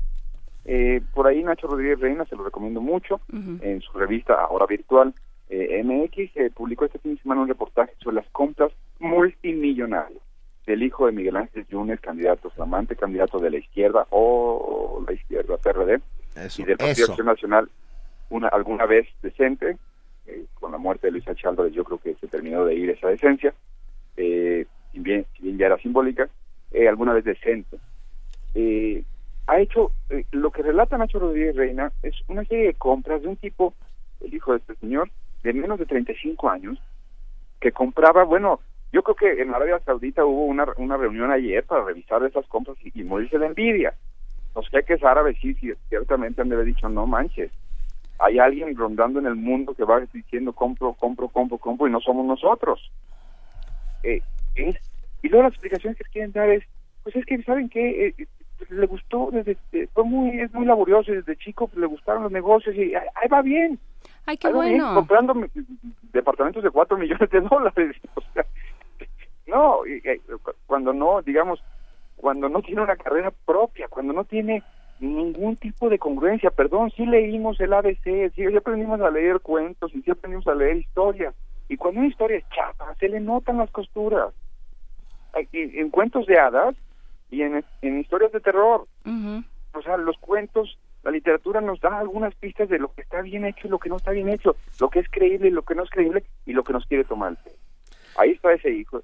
Y luego tienes léanse también, por favor, el patrimonio que tiene la Secretaría de Educación de otra vez la izquierda, el gobierno de la Ciudad de México, eh, la señora Barrales, Alejandra Barrales. El año pasado declara ingresos por 12 millones de pesos o algo así, estoy citando en memoria. Perdón, perdón, Benito, hay veces que tú y yo no ganamos 12 millones de pesos. Yo, hay días incluso. Exacto, bueno. Yo no he visto dos millones? de pesos juntos nunca en mi vida. Bueno, 12, 12. No, estoy hablando de dos. Pues júntate con la ah, Barrales, ese es tu problema, ¿ves? 12. Y entonces dices, entonces ¿por qué se sacrifican por la patria dedicándose a una cosa tan pueril como, iba a decir otro, no, no, era pueril, pueril es de niños, iba a decir otra cosa más fea. Algo tan, tan, eh, me, me, las tres palabras que me vinieron a la, cabeza son impublicables. Pedestre. Pedestre. en este caso. Como la política, si no tiene pues. ingresos de 10 millones de pesos en otras actividades, perdón. ¿Y qué otras actividades? ¿Nos pues, dice? Financieras. Perdón, era una líder sindical. Ah, ahí hay una pista. Líder sindical medio que está rico. Bueno, casi que. Hay honrosas excepción. Entonces, pero uno me dice, perdón, es que no hay una historia que soporte estos datos. No hay una historia que nos diga, claro, era de tres generaciones ricas, sí, se dedicó al servicio público porque le gustaba eso. Ah, bueno, el problema no es el dinero. No somos tan vulgares como para sentir envidia por el dinero. No. El problema es que nos cuentan una, una serie de pretextos que, que son incomprables. Bueno, pues de esa manera yo digo, pues hay un necio por ahí recorriendo que por lo menos incomoda a los otros necios. Bendito sea el necio. Pues sí. Y yo ya me voy. Muy bien. y es hora de que la política sea retomada por la gente decente. Pues yo creo que sí. Pues y yo creo que, sí hay. ¿Eh? Y yo estoy convencido que sí hay. También. Que sea muy necia en su propósito. Sí, así es. Y tercos, vivan los tercos y los necios, mueran los corruptos y, los... Y vivan los, incómodos. Y los incómodos. esta labor es de incomodar. Pues sí. Adiós. Un abrazo. Gracias, Salvador Camarena.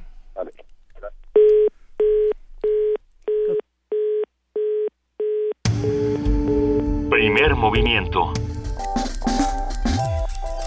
Escucha la vida con otro sentido.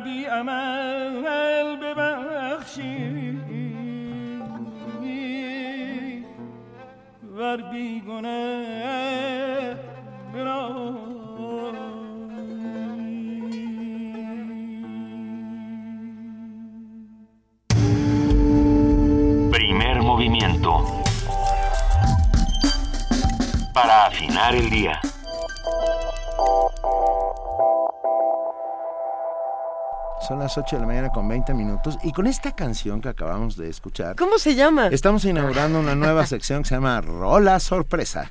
Porque no sabemos cómo se llama, no sabemos el nombre del disco y no sabemos el nombre del artista, básicamente porque todo está en árabe. Pero, pero que sí sabemos que, nos lo regalaron. Eh, pues no, tampoco. Nos regalaron el disco y viene todo en árabe. Entonces vamos a subir a, a una foto a nuestras redes, si alguien de nuestro público habla árabe y nos lo puede traducir. Lee en árabe. habla y lee, nos lo puede traducir, seríamos muy felices porque así podríamos informar al resto. Antes, antes de que empezara el programa decíamos que hay clases de árabe en el CELE. O sea que sí, sí podemos tener un lector que nos pueda decir exactamente qué dice, qué significa. O sea, entre la comunidad universitaria hay lectores. Hay buenos lectores. Sea, hay, hay lectores eh, que pueden leer árabe de manera fluida. Así es que si nos pueden decir algo, si pueden ver nuestra foto y decirnos algo, te los vamos a agradecer porque si no vamos a seguir poniendo canciones que no sabemos qué son. Pero, está, pero me gustó. Arroba P Movimiento es como llamada de Mujahideen. De Muezzin, sí. Venga, a ver, tenemos un, a ver, tenemos tenemos regalos. ¿Qué vamos a ver? El Instituto Politécnico Nacional, a través de la Dirección de Difusión y Fomento a la Cultura, invita a la obra de teatro Transpoiting, La vida en el abismo. Es decir, basada en la obra de Irving Welsh, en la legendaria obra de Irving Welsh. luego pasó por una película francamente perturbadora. De Danny Boyle. ¿Ustedes ya saben quién, qué personajes son de Transpotting? luego, luego, hacemos ese juego, damos los boletos y luego lo Que nos digan qué personajes son. Ajá. Yo soy el tren. Ah, está dirigida por Gabriel Retes. La cita es mañana 24 de mayo a las 17 horas en el auditorio Alejo Peralta del Centro Cultural Jaime Torres Bodet, ahí en Zacatenco. Tenemos 10 cortesías dobles para el público, 5 por Twitter y 5 por Facebook en el muro con su nombre completo, de favor. Estoy volteando a ver a Vania al otro lado del cristal que me mira con cara de condescendencia. De sí, por favor. Todos con su nombre completo y lo único que tienen que poner es nombre y hashtag Transpotting. Transpotting para los que quieran, nada más, o sea, si quieren, el boleto no va a depender de eso, pero díganme qué personaje les gusta de Transpotting, con cuál se identifican. Es que hay un juego en el que tú tienes una pandilla de amigos, entonces tienes que definir eh, de, los amigos cuál es el Begbie o cuál es el Sick Boy, o cuál es el Renton. No, no es ñoño. Irving Wells estaría muy orgulloso. Acaba de venir a la bueno, Feria del Libro de Guadalajara. Irving Wells estaría muy orgulloso. ¿Eso es de ñoños o no es de ñoños? No es tan ñoño porque la novela es de transgresión, drogas, locura. A ver, ya nos contestaron. No, Shazam no sabe qué, qué canción es tampoco, ya lo intentamos. Eh, no es Dead Can Dance, Cintia Méndez, pero muchísimas gracias por participar. Pareciera un poco Dead Can Dance. José Reyes dice, suena música kurda.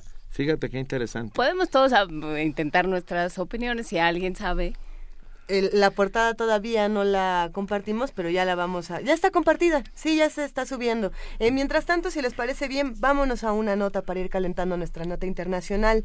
A tres años del gobierno de Nicolás, de Nicolás Maduro, Venezuela padece una grave crisis política y económica.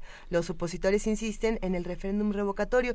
Y bueno, la información la tiene nuestra compañera Cindy Pérez Ramírez.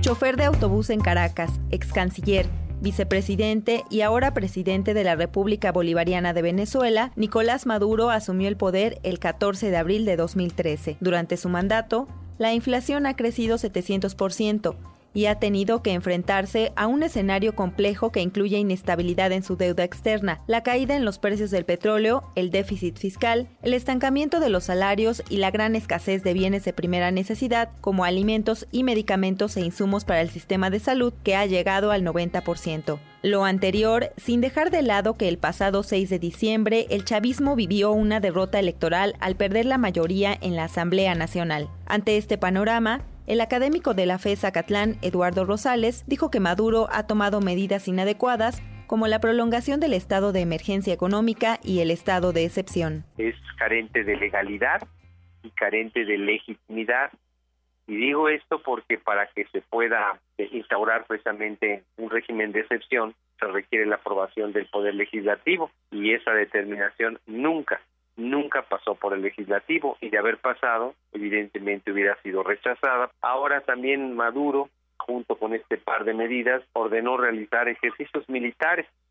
Pero esto más bien tiene la, la intención de como de intimidar a la oposición porque sabe que existen amenazas reales de un levantamiento. La oposición venezolana insiste en la remoción del gobierno mediante un referéndum, caso parecido a la experiencia que recientemente se vivió en Brasil con Dilma Rousseff. Queridos compatriotas, detrás de este golpe de Estado está la factura Made in USA. No tengo ninguna duda. Esto forma parte del legado que pretende dejar el presidente Barack Obama en América Latina acabar con las corrientes progresistas, democráticas, populares. Yo tengo plena conciencia de qué se trata este golpe de Estado y no voy a callar. Y sé que ahora vienen por Venezuela. Para ser aprobada en la propuesta deben participar casi 5 millones de personas y el sí del revocamiento debe superar el número de votos que eligieron a Maduro, poco más de 7 millones.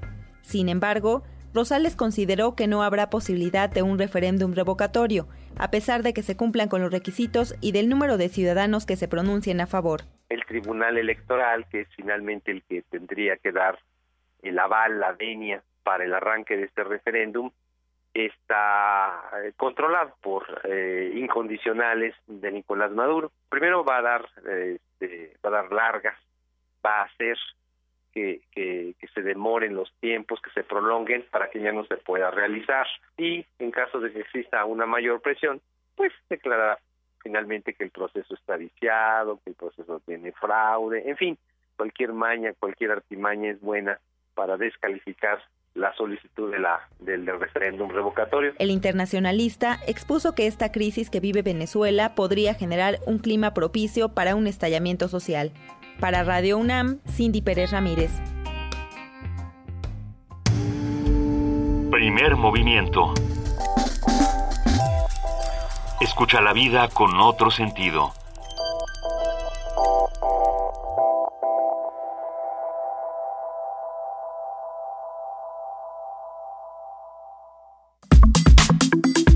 Nota Internacional. El pasado mes de marzo, las universidades Central de Venezuela, Simón Bolívar y la Católica Andrés Bello publicaron el estudio Condiciones de vida en Venezuela, el cual revela que un 12% de los encuestados come dos o menos veces al día. El motivo del desabasto en este país es por el estado de excepción decretado hace unas semanas por el presidente Nicolás Maduro. Aunque no es el motivo real y eso es lo que iremos a ver, por supuesto. La Constitución establece que el estado de emergencia da facultades extraordinarias al presidente para limitar el uso de servicios o el consumo de artículos de primera necesidad. Sin embargo, no se tienen detalles de si este nuevo estado de excepción implicará la restricción de otras garantías constitucionales como el derecho a libre tránsito, las inspecciones domiciliarias sin orden judicial, la prohibición de reuniones públicas o la suspensión del porte de armas. Para darnos un mayor panorama de lo que sucede en Venezuela, nos acompaña en la línea José Antonio Hernández Macías, doctor en estudios latinoamericanos por la UNAM, investigador del Centro de Investigaciones sobre América Latina y el Caribe, el CIALC, y profesor de la carrera de Relaciones Internacionales de la Facultad de Estudios Superiores Aragón. Muy buenos días, doctor Antonio Hernández Macías, gracias por estar con nosotros. Hola, muy buenos días, Benito, Laura y Juana. Es un gran placer estar aquí con ustedes y con su auditorio. Para nosotros es un gusto tener esta charla. Siempre que hablamos de Venezuela, ahí eh, se, polariza la conversación. Y, bueno, quizá lo primero sería eh, preguntarnos qué es lo que está pasando el día de hoy en Venezuela, en dónde nos hemos quedado en este conflicto. Sí, bueno, eh, como bien lo dice, Venezuela es un tema muy interesante a nivel internacional que siempre va a generar alguna opinión, ¿no? En, los, en las personas. Eh, bueno, para responder un poco me gustaría partir de lo general a lo, particular. No me gustaría destacar el momento de disputa regional que, que está pasando eh, el continente, pues últimamente se ha pregonado mucho esto del fin de los ciclos progresistas, tanto en académicas como en políticas. Sin embargo, yo considero que solamente es una es un deseo más que un retrato de la verdad, ¿no? Yo creo que estamos más bien en un momento de disputa regional, porque sí es cierto que últimamente eh, la, una, hay una restauración conservadora en algunos países, como el ejemplo perfecto de Argentina y Brasil.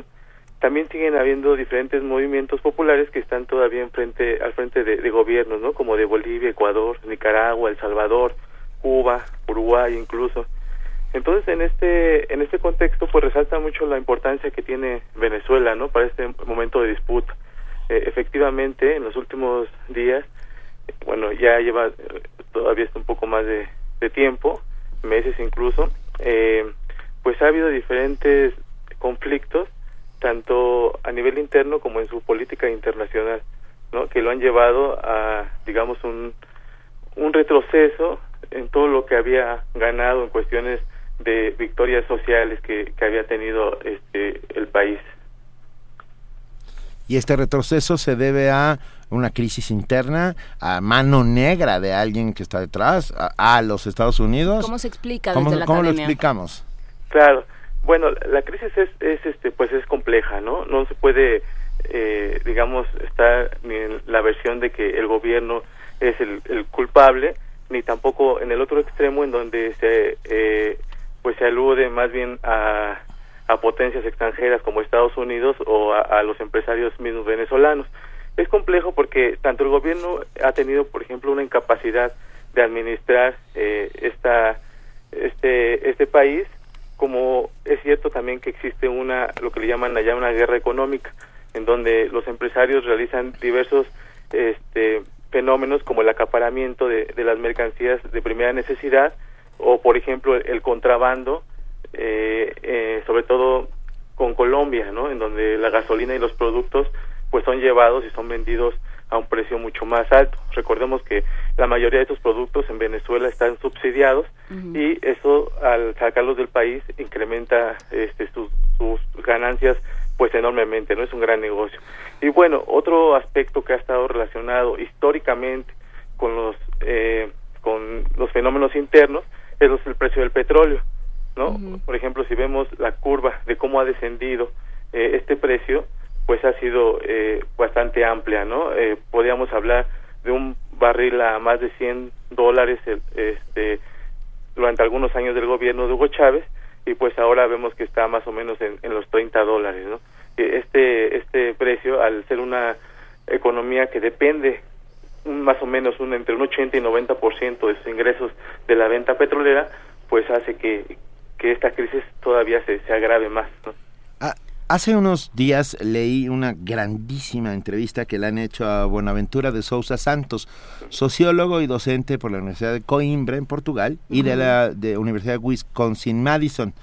Eh, él él mantiene una tesis que me parece in- inter- eh, interesantísima y que la pongo en la mesa para ver qué nos dices al respecto, eh, por favor, querido Antonio Hernández Macías. Él dice que eh, los gobiernos de izquierda en América Latina eh, están empezando a fracasar porque no cambiaron el sistema económico, que mantuvieron el sistema económico de sus antecesores y que hay una suerte de incompatibilidad entre la ideología y el sistema eh, y el sistema y que los llevó a todos a donde los está llevando. ¿Qué, qué te parece la tesis de Boaventura de Santos? Sí, a mí me parece una tesis acertada. Eh, Yo un poco la, la tesis que es muy similar eh, se refiere a un poco a la ideología del consumo, a por- explicar por qué estos gobiernos ahora han estado perdiendo las elecciones. Y es que los gobiernos progresistas, eh, incluyendo al, al de Venezuela, también tenemos al de Brasil, Argentina, este mismo ejemplo, sacan a inmensas mansa- a masas de la pobreza, ¿no? Eh, Y esas masas capa- pasan a capas medias, pero siguen teniendo expectativas de consumo eh, que los gobiernos populares pues ya no pueden cubrir.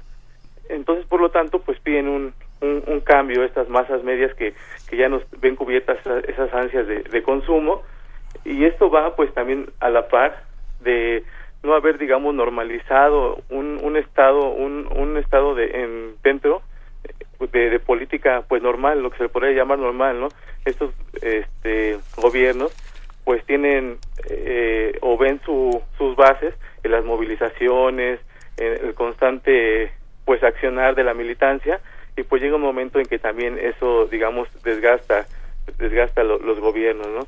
Y pues sí, efectivamente, eh, estos gobiernos aprovecharon perfectamente un momento en, donde las materias primas tenían un alto valor eh, y no lograron, eh, digamos, capitalizar esos ingresos en institucionalizar y, y, construir pues un sistema político diferente, ¿no? Y, bueno, incluso económico. Por eso algunos especialistas que hablan sobre estos nuevos modelos post-neoliberales yo creo que no se pudo no se pudo lograr un realmente un modelo post-neoliberal, ¿no? Más bien se jugó con con las reglas y con el sistema que había y pues ahora ahí están las consecuencias. ¿Con quién tiene que a ver, Maduro tiene que negociar? ¿Y con, quién o, cuál es la salida que le, que le queda al régimen de, de Maduro? O sea, ¿qué, qué, qué posibilidades tiene ahora de, eh, de, plantear este, de normalizar este sistema político y de consolidar instituciones? ¿Qué tendría que suceder?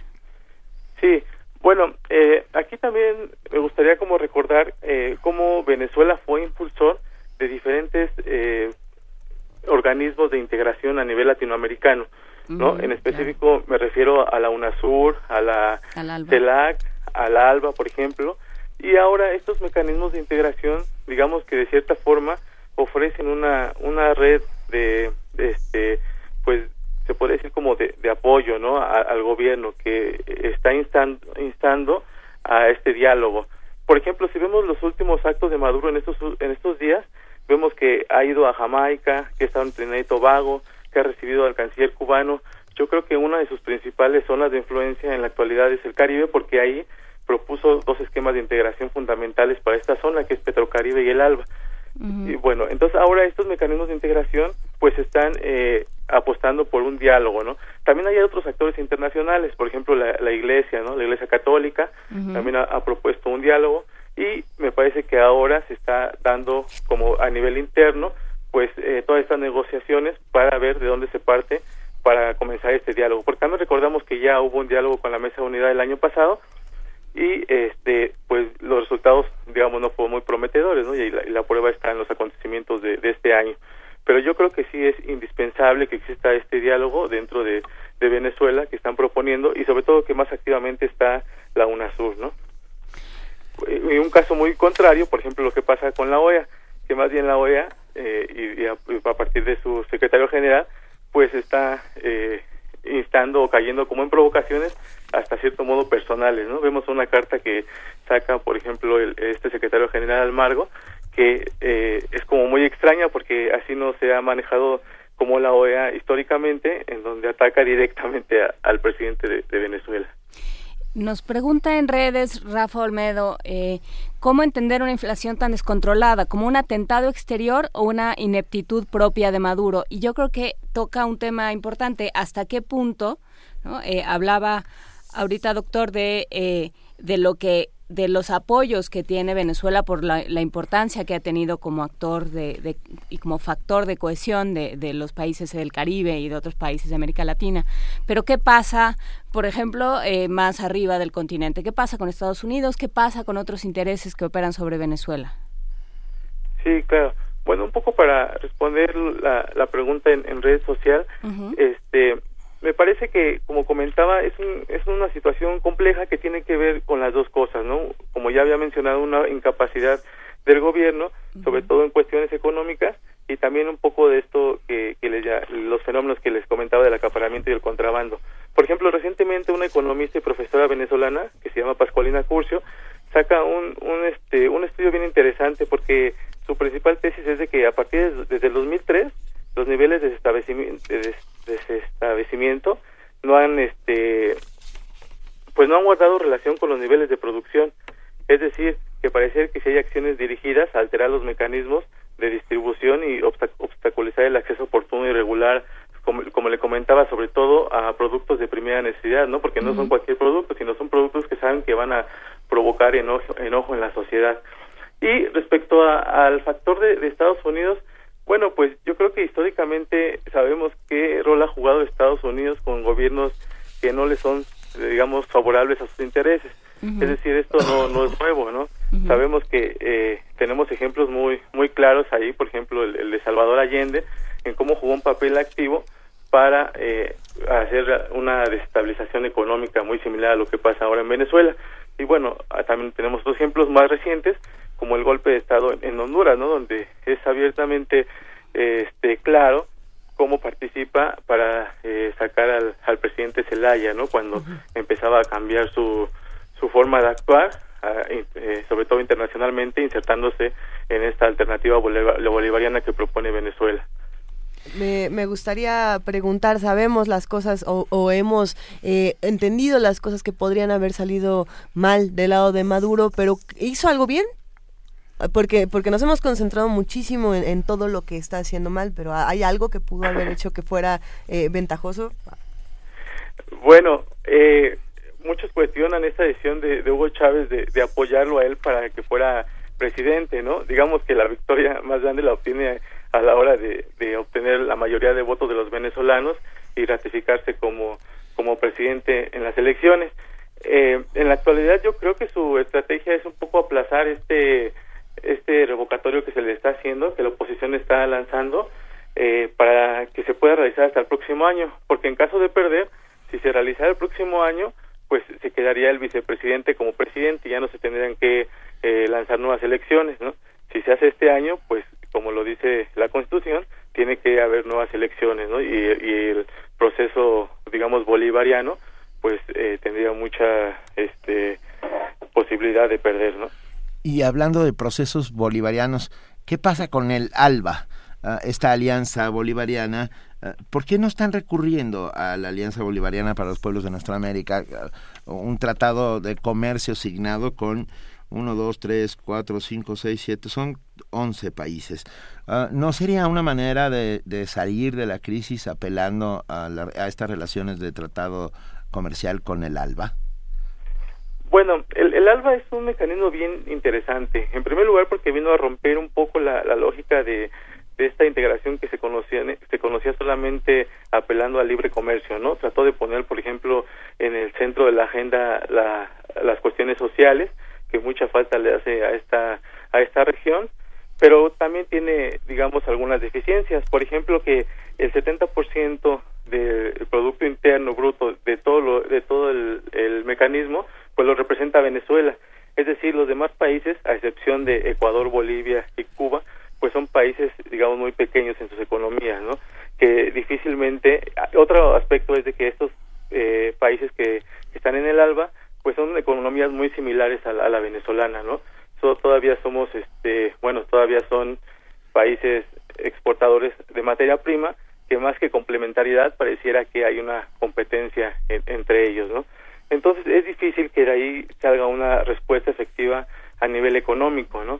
Pareciera que es más bien eh, un apoyo político, un mecanismo de concertación política que ha tenido éxito en, en diversos este pues temas internacionales, ¿no? Por ejemplo, recientemente que pasa lo de Brasil, los países del ALBA son los primeros, bueno, no no todos, pero digamos el núcleo fuerte que es eh, El Salvador, Ecuador y, y Venezuela son los primeros pues en sacar a sus embajadores de, de Brasil, ¿no? Incluso Salvador va un poco más allá y reconoce el al gobierno brasileño. Entonces, me parece que esos son un poco sus limitantes que, que tiene, que no le puede ofrecer una respuesta efectiva para salir de la crisis que sobre todo es económica en Venezuela. Y, y, podemos hablar también de la crisis mediática a la que está enfrentándose el gobierno de Maduro. Quiero decir, con un no solo con la oposición en contra, sino con la prensa en contra. La y no solo la prensa venezolana, la prensa, mucha de la prensa internacional que se hace eco de esta. Ah, ¿Cómo está sorteando este, este escollo durísimo?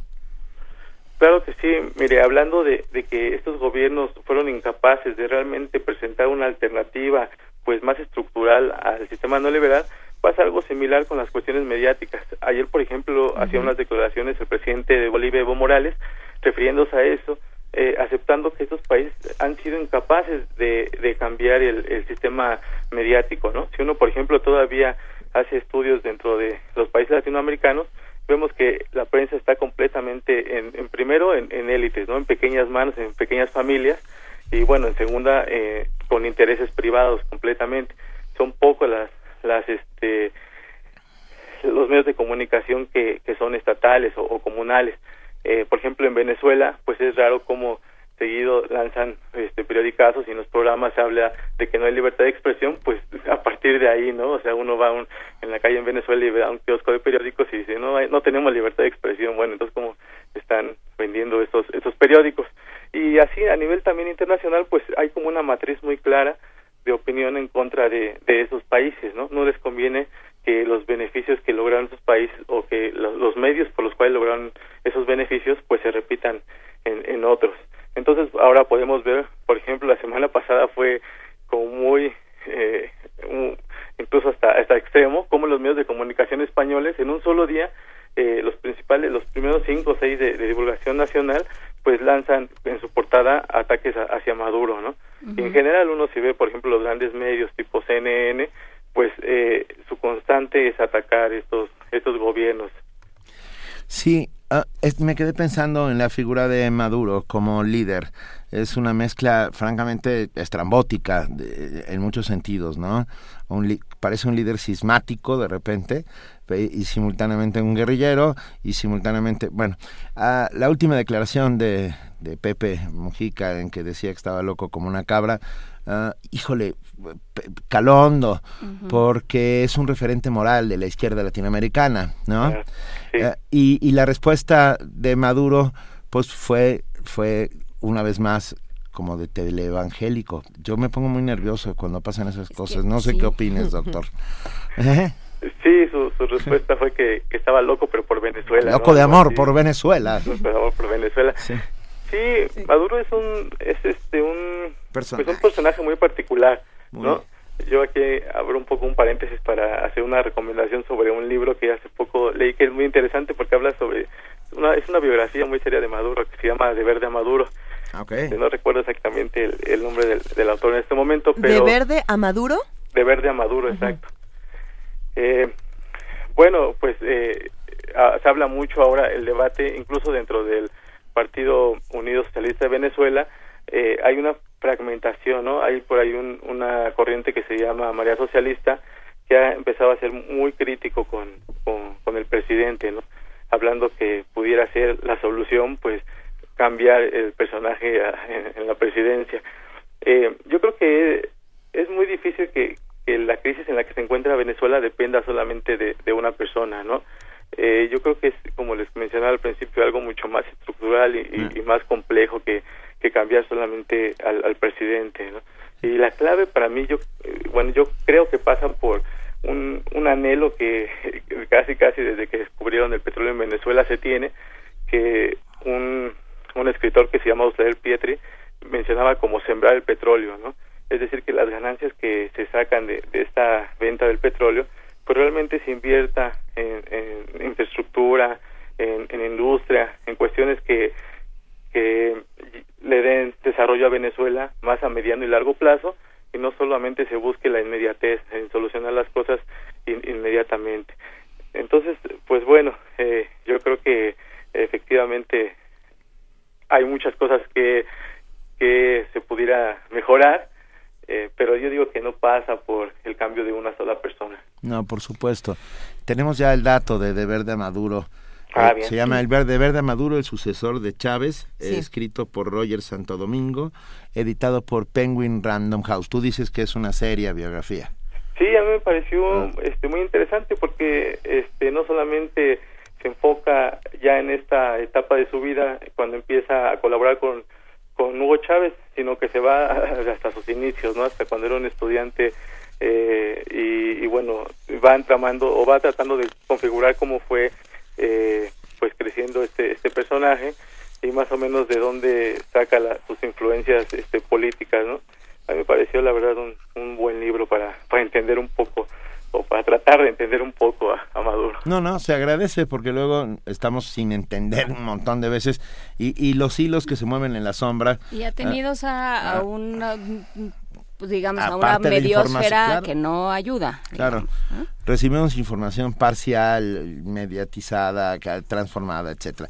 Te agradecemos inmensamente, eh, doctor José Antonio Hernández Macías, doctor en estudios latinoamericanos por la UNAM, investigador del Centro de Investigación sobre América Latina y el Caribe, el CIALC, y profesor de la carrera de Relaciones Internacionales en la Facultad de Estudios Superiores Aragón, haber estado esta mañana. Estar, seguiremos muy pendientes de todo lo que pasa en Venezuela y si no te importa, te pedimos que eh, sigas haciéndolo también con nosotros. Claro que sí, para mí es, un placer y bueno, les agradezco mucho la, invitación este, para platicar con sus radioescuchas. Muchas, Muchas gracias. Un abrazo. Igualmente, hasta luego. Hasta luego. Primer movimiento. Donde la raza habla. you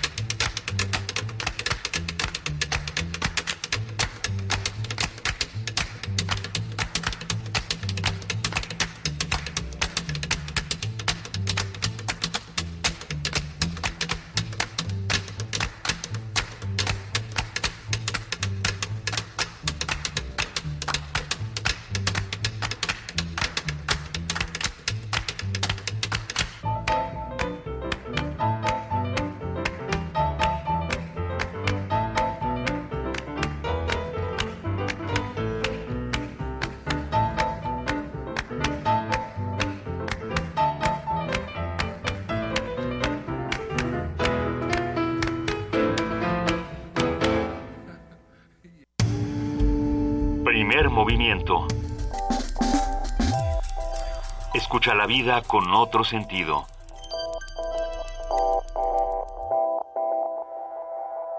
Son las 8 de la mañana con 52 minutos. Les recordamos que estamos a través del 860 de AM, del 96.1 de FM y de www.radiounam.unam.mx. Muy bien, Lu. ¿Qué oímos? oímos On Square Dance. O sea, pues como como baile mesuradito. No, es que es como porque es on square. Ah. On square. Ajá. O sea, la tocas poco. Baile chuequecito un poco. O sea, esto no tenía que ver con los squares y los no. No, baile, yo ah. creo que es como chuequito. Y Frida Frida Saldívar que ¿Quién es la canción que Ah, de Dave Brubeck, perdón. Dave Brubeck, el, el famoso compositor de Take Five, Toma 5 que se convirtió en un ícono del siglo XX y que se oía en todos lados. Ahí está.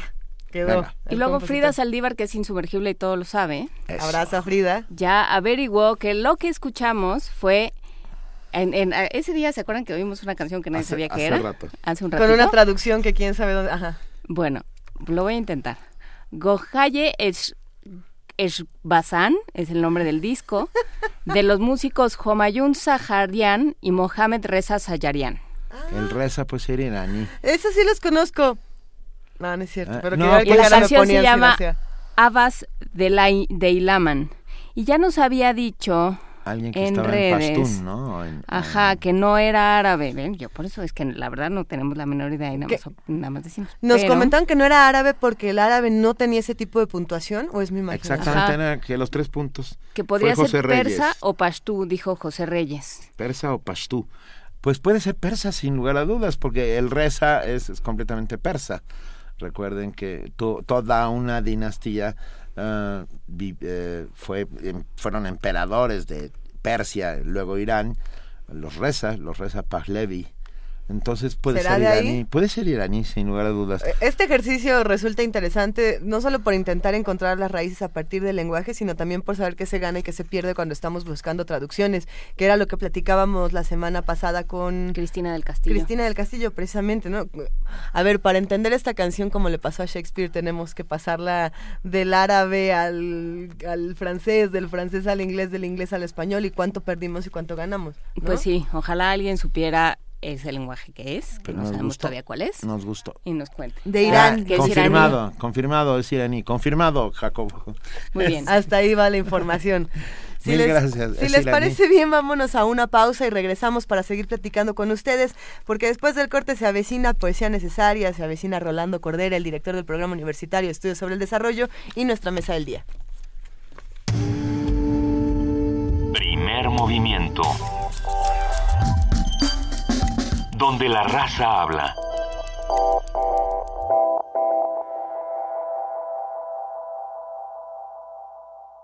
El conflicto es inevitable, el cambio una necesidad humana.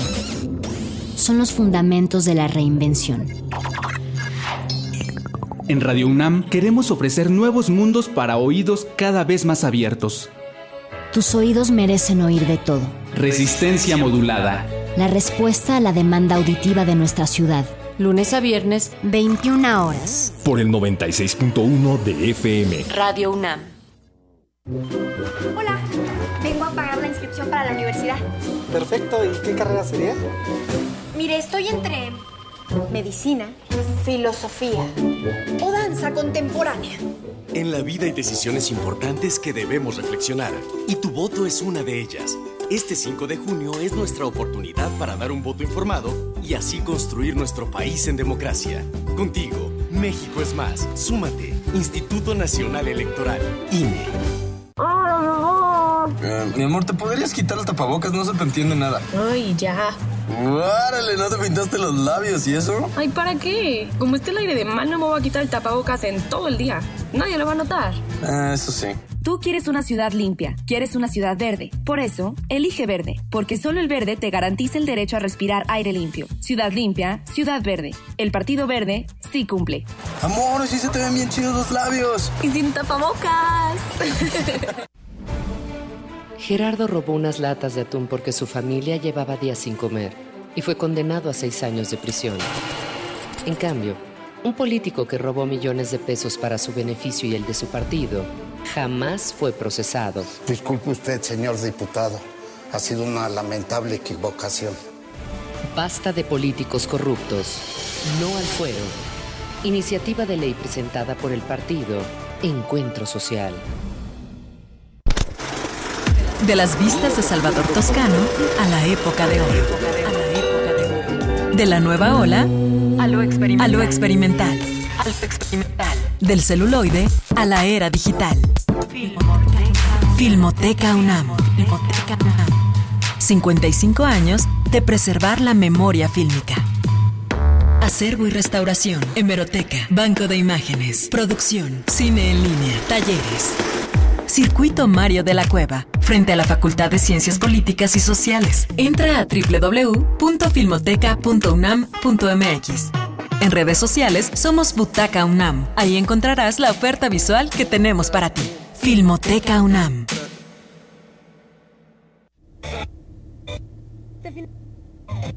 ¿Qué tal? Me da mucho gusto saludarles. Muy buenas tardes. 30 de mayo. Radio UNAM.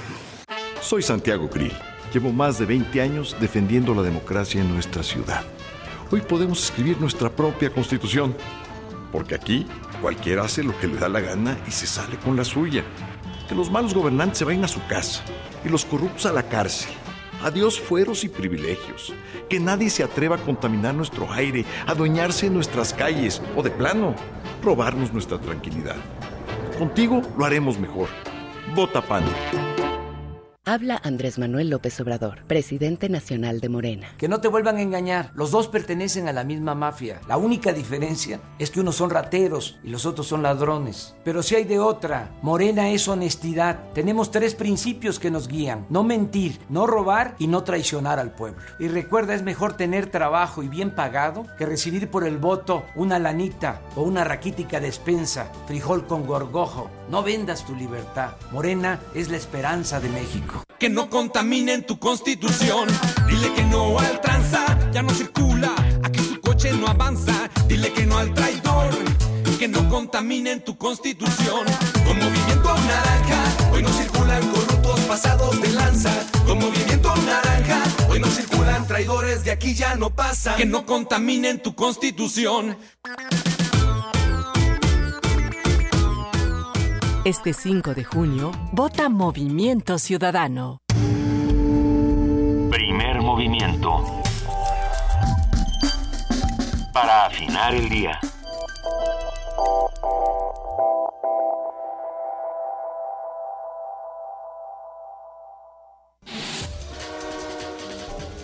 Corte informativo. El Instituto de Geografía de la UNAM asesora, impulsa y coordina el proyecto para incorporar a la Mixteca Alta de Oaxaca en la lista de geoparques globales de la Organización de las Naciones Unidas para la Educación, la Ciencia y la Cultura UNESCO. El Centro de Ciencias Aplicadas y Desarrollo Tecnológico de la UNAM desarrolla un posible sustituto de voz sintetizado a partir de ceniza de cáscara de arroz. Habla Miriam Marín Miranda, doctorante en esa entidad universitaria. La cáscara de arroz es un desecho agroindustrial eh, que se produce en una gran cantidad y de uso muy limitado. Analizándolo por fluorescencia de rayos X, una vez calcinada la cáscara de arroz se obtiene una gran cantidad de silicio, más o menos el 95%, con otros compuestos como son el calcio, el sodio y el pentóxido de fósforo que están dentro de la composición de los biovidrios. La Comisión Ejecutiva de Atención a Víctimas entregará 5 millones de pesos a las dos primeras víctimas sobrevivientes del caso Tlatlaya. En entrevista con Milenio, Jaime Rochín, titular de la dependencia, informó que aún queda pendiente la reparación a siete familias más. La Arquidiócesis Primada de México calificó como un grave error la propuesta gubernamental de reformar el artículo cuarto de la Constitución para garantizar el derecho a las personas del mismo sexo a contraer matrimonio. Indicó que la iniciativa atenta contra la esencia del matrimonio desde el punto de vista antropológico. Con base en una encuesta del periódico Excelsior, el 65% de los mexicanos está de acuerdo con que se aprueben los matrimonios gays. Sin embargo, el 54% no acepta que estas parejas puedan adoptar. Santiago Nieto, titular de la Fiscalía Especializada para la Atención de Delitos Electorales, informó que durante los procesos electorales locales en 14 entidades se han presentado 54 casos de agresiones y violencia política contra mujeres. El gobernador de Nuevo León, Jaime Rodríguez el Bronco, rechazó la idea de generar un bloque de independientes para las elecciones presidenciales de 2018. En entrevista con el Universal, afirmó que los aspirantes Jorge Castañeda y Pedro Ferriz no conseguirán las firmas necesarias para obtener la candidatura. El presidente Enrique Peña Nieto afirmó que los resultados de las elecciones de junio próximo no serán un adelanto de los resultados en los comicios de 2018. En entrevista con la jornada, el mandatario atribuyó a las redes sociales el mal humor social. Autoridades egipcias continúan con la búsqueda de los restos del avión Egypt Air que se precipitó en el mar Mediterráneo el jueves pasado. Un submarino del Ministerio de Petróleo se sumó a las tareas de rescate en la zona donde fueron halladas partes de la aeronave. Al respecto, la Oficina de Investigación y Análisis de Francia informó que en la cabina de la aeronave se registró humo, lo que explicaría que la tripulación intentara descender con velocidad. Una serie de atentados terroristas dejó un saldo de al menos 78 muertos en territorios controlados por el gobierno sirio. El grupo extremista Estado Islámico reivindicó las agresiones. El presidente de Estados Unidos, Barack Obama, está de visita en Vietnam para fortalecer lazos comerciales, estratégicos y de defensa. Es el tercer mandatario en visitar el país asiático desde el fin de la guerra en 1975.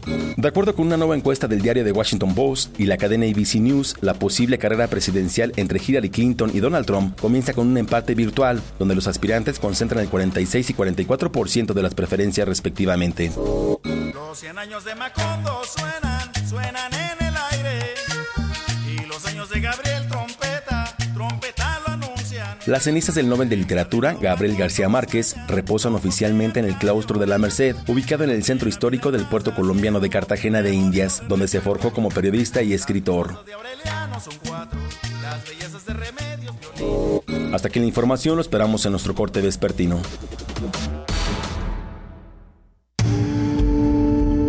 Primer movimiento. donde la raza habla.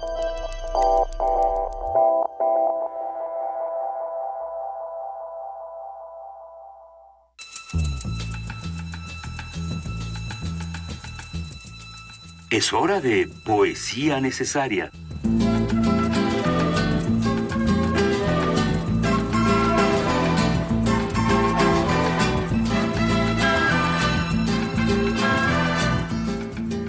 Antes de poesía necesaria y para que no me sigan echando carrilla, Take Five es de Paul Desmond, interpretada por Dave Brubeck y su... Y su Nadie te está echando grupo. carrilla. Sí, sí, ya me dijeron que de música yo nada de nada. Pero en lugar de carrillas, ¿qué les parece si mejor hablamos de carroñas? ¿No? Exacto. Ah, y, Hablamos de y de, carroña. y de ahí sí sé bastante.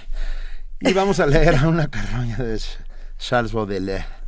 Esta, no, fue una recomendación que nos hicieron y que en este instante no sé quién nos la hizo, pero lo, averi- lo averiguaré y con mucho gusto para quien recomendó a una carroña de Charles Baudelaire.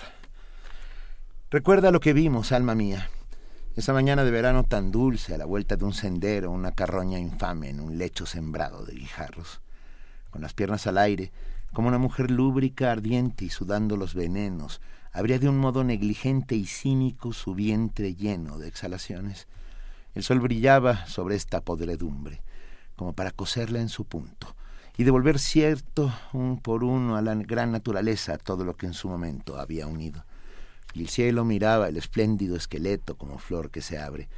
Tan fuerte era el hedor que tú en la hierba creíste desmayarte. Zumbaban las moscas sobre este vientre pútrido, del cual salían negros batallones de larvas que emanaban como un líquido espeso por aquellos vivientes andrajos. Todo aquello descendía y subía como una ola o se lanzaba chispeante. Si hubiera dicho que el cuerpo hinchado por un aliento vago vivía y se multiplicaba, y este mundo producía una música extraña como el agua que corre y el viento o el grano que en un acechador con movimiento rítmico agita y voltea con su criba. Las formas se borraban y no eran más que un sueño, un esbozo tardo en aparecer en la tela olvidada y que el artista acaba solo de memoria. Detrás de las rocas, una perra inquieta nos miraba con ojos enfadados, espiando el momento de recuperar el esqueleto, el trozo que había soltado. Y sin embargo, tú eras igual que esta basura, que esta horrible infección, estrella de mis ojos, sol de mi naturaleza, tú, mi ángel y mi pasión. Sí, tal tú serás, oh reina de las gracias, después de los últimos sacramentos, cuando vayas bajo la hierba y las fértiles florescencias a enmohecer entre las osamentas. Entonces, oh belleza mía, di a los gusanos que te comerán a besos, que he guardado la forma y la esencia divina de mis amores descompuestos. Primer movimiento. Donde todos rugen, el puma ronronea.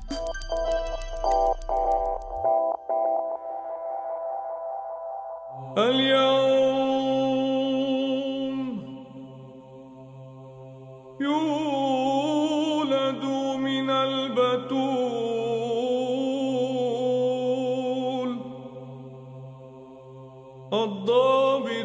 الطريقة بأسرها بقبضة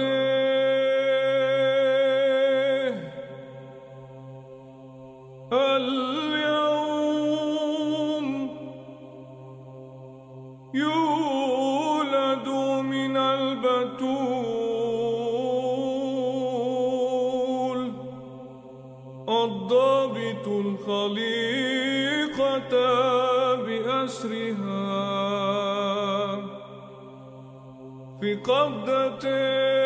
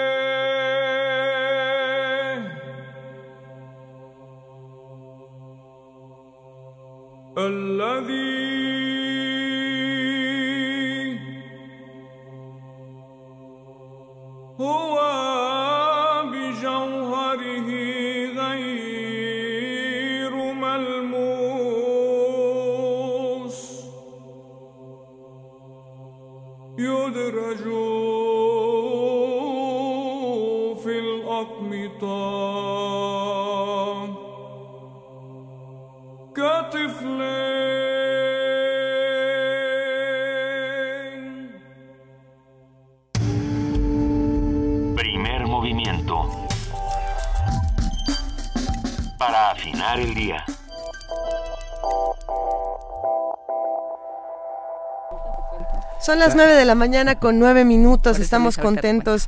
Eh, ¿Qué pasó? No, nada. ¿Qué, qué dijeron? Ah, es que, a ver, tenemos, esto que acabamos de escuchar fue una recomendación de Susu GG, eh, Suzuki G, eh, que nos mandó también otra, otra canción. Este es un Arabic Christmas Carol. esto- Un villancico bizantino. Así es. Que me encanta. Sí, si se meten al YouTube, a la, a la cuenta de Twitter, ahí aparece el video con la traducción, ¿no? Que está, está bellísimo, o sea que vale la pena. Hay que recordar que Suzuki es una sufrida maestra poblana, enamorada de su trabajo y de sus alumnos, y que la queremos mucho y nos oye todos los días. Y también a Miguel Estrella, que fue el que nos recomendó ah, el poema de Baudelaire.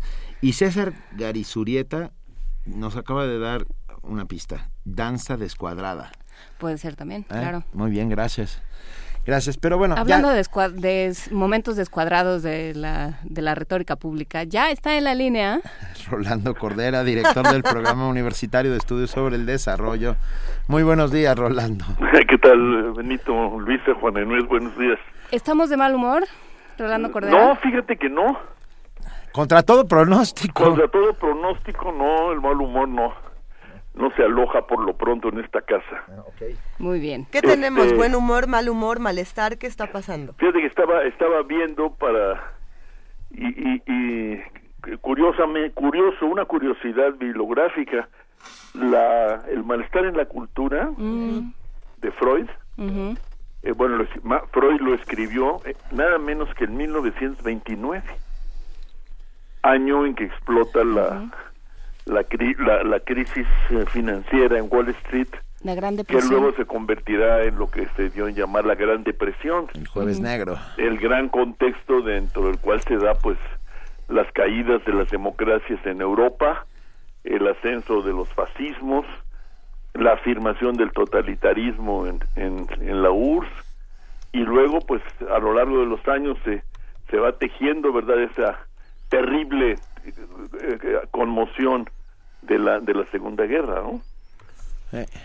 Entonces eh, eh, el tema del humor o el mal humor según lo quiera uno ver no no es un tema banal eh no no este de- pues tiene mucho que ver con Freud diría pues con el tema de las pulsiones verdad y la represión de las mismas para que para que se para que se afirme o avance la cultura o, o la civilización pero o desde otra perspectiva podríamos decir bueno difícilmente podemos eh, decir que hay que dejar atrás el mal humor eh, si no tomamos en cuenta el hecho de que pues ya por mucho tiempo la el, el panorama económico eh, no ha sido eh, auspiciatorio de, de una mejoría social eh, incluso individual significativa ¿no?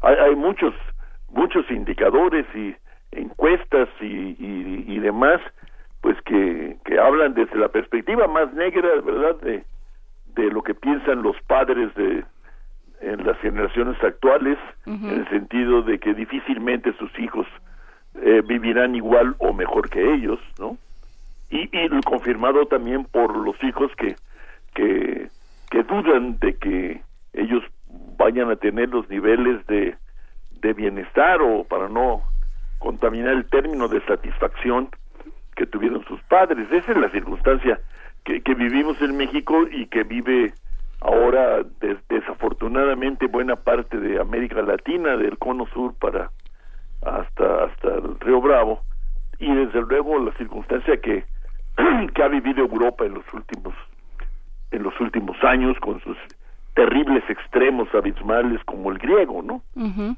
Este Entonces sí, yo creo que es, es, de, de- es de preocuparse por el tema. Claro. Lo que también preocupa es que se quiera eh, resolver el tema aludiendo pues a a, a- a- a meras eh, eh, imaginerías, eh, construcciones eh, subjetivas eh, respecto del buen humor o el mal humor. Yo creo que lo más sano es partir del hecho de que el buen humor o el mal humor eh, sin resolverse de ninguna manera en la economía o los bienes materiales, tienen una base material y un sustrato institucional, ¿no? Que tiene que ver, pues, con la economía y con esto que nos preocupa a nosotros los lunes, que es el tema del desarrollo, ¿no? Claro, y que hay un tema eh, en este asunto de lo que ha sucedido a través de las generaciones, pensando del 29 para acá, que es eh, la mentira de lo que ha- se ha transformado en una mentira de la meritocracia, de la, de la educación como, como fuente de, de satisfacción material, ¿no? Y creo que eso a nosotros nos toca por dónde estamos parados y por desde dónde estamos hablando. Así es, fíjate, yo, yo incluso diría, eh, eh, siguiéndote, bueno, sin, sin caer en, en un, eh, digamos, pe- de estos pesimismos seculares, ¿no? Ujú. Porque sería negar lo mucho que se ha creado, construido, eh, producido en México. Todavía nuestra sociedad tiene que plantearse muy seriamente la, la, la resolución de o el enfrentamiento a dos de los vectores elementales que tienen que ver con eh, el malestar en la cultura diría diría Freud no con el buen huma- el ma- mal humor social las tendencias a la anomia verdad dirían lo- los sociólogos y, y, y son el tema por un lado de la salud de la atención de la salud garantizada, por cierto, garantizada en nuestro caso constitucionalmente, y el tema de la educación, que por más que, que esfuerzos que haga el gobierno a través de su secretario de Educación Pública, sigue estando en el escenario como algo muy borroso, confuso y desafortunadamente también marcado por confrontaciones físicas y violencia, como ocurrió terriblemente en Guerrero el año pasado y está volviendo a ocurrir ahora en diferentes lados de la de la República. Algo está mal, ¿no? Algo está mal con la educación mexicana, algo algo hicimos mal, no ahora, ¿eh? Yo no me, me no, no le concedería esa esa importancia a la famosa reforma educativa.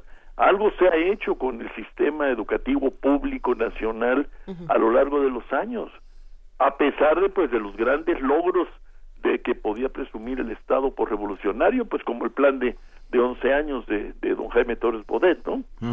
Eh, y, y yo creo que tenemos que plantearlos muy en serio, porque una sociedad que, que tiene la economía 14 o 12 del mundo, tiene al mismo tiempo por- problemas muy serios, elementales, en materia de salud y sobre todo en materia de educación, que no están siendo abordados al calor del debate o como le queramos llamar. Y que solo la reproduce educativa. la desigualdad. Pues bueno, desde luego yo creo que la desigualdad marca buena parte de esta de esta problemática, ¿no? Claro. Ya se ha dicho y, y hay que volverlo a decir porque no lo hemos corregido. Eh, escuela pobre, barrio pobre, ¿no?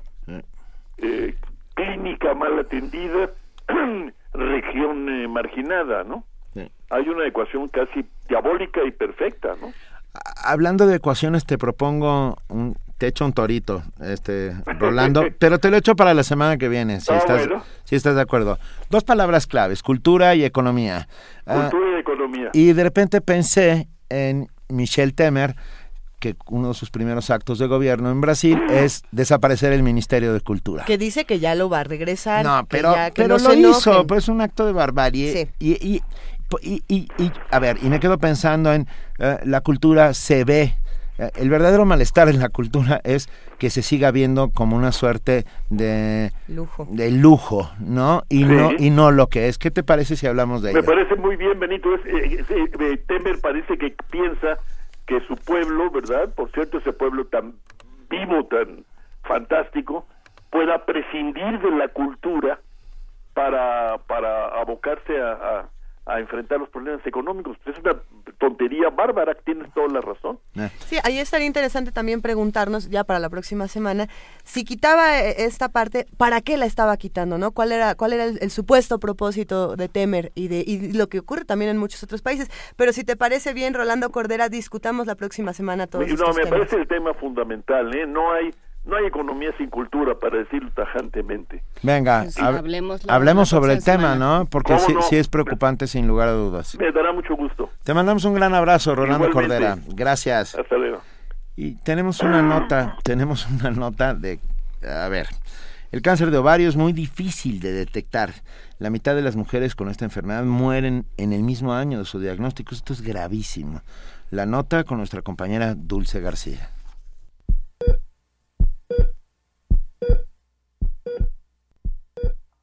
En 2015, cobró más de 2.000 vidas en todo el mundo.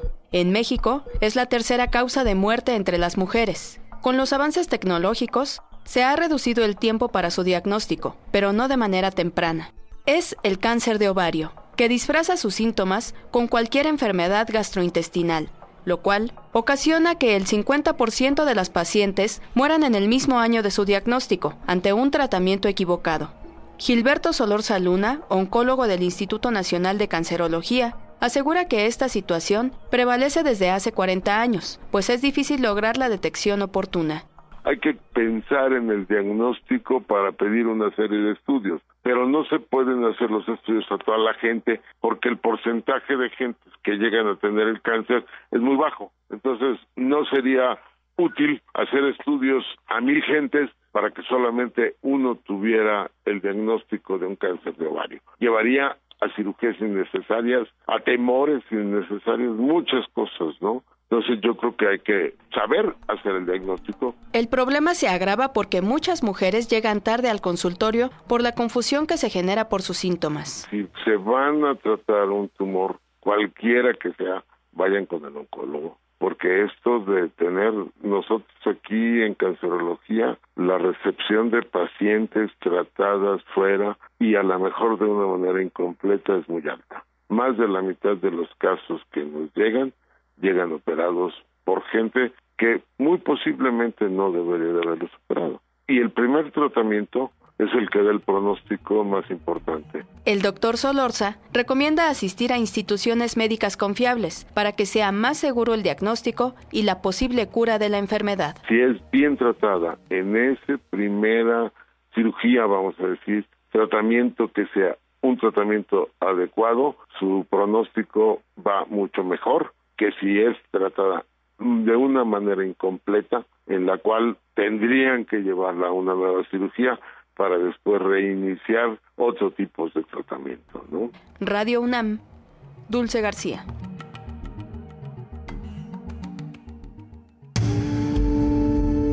Primer movimiento. Donde todos rugen, el puma ronronea.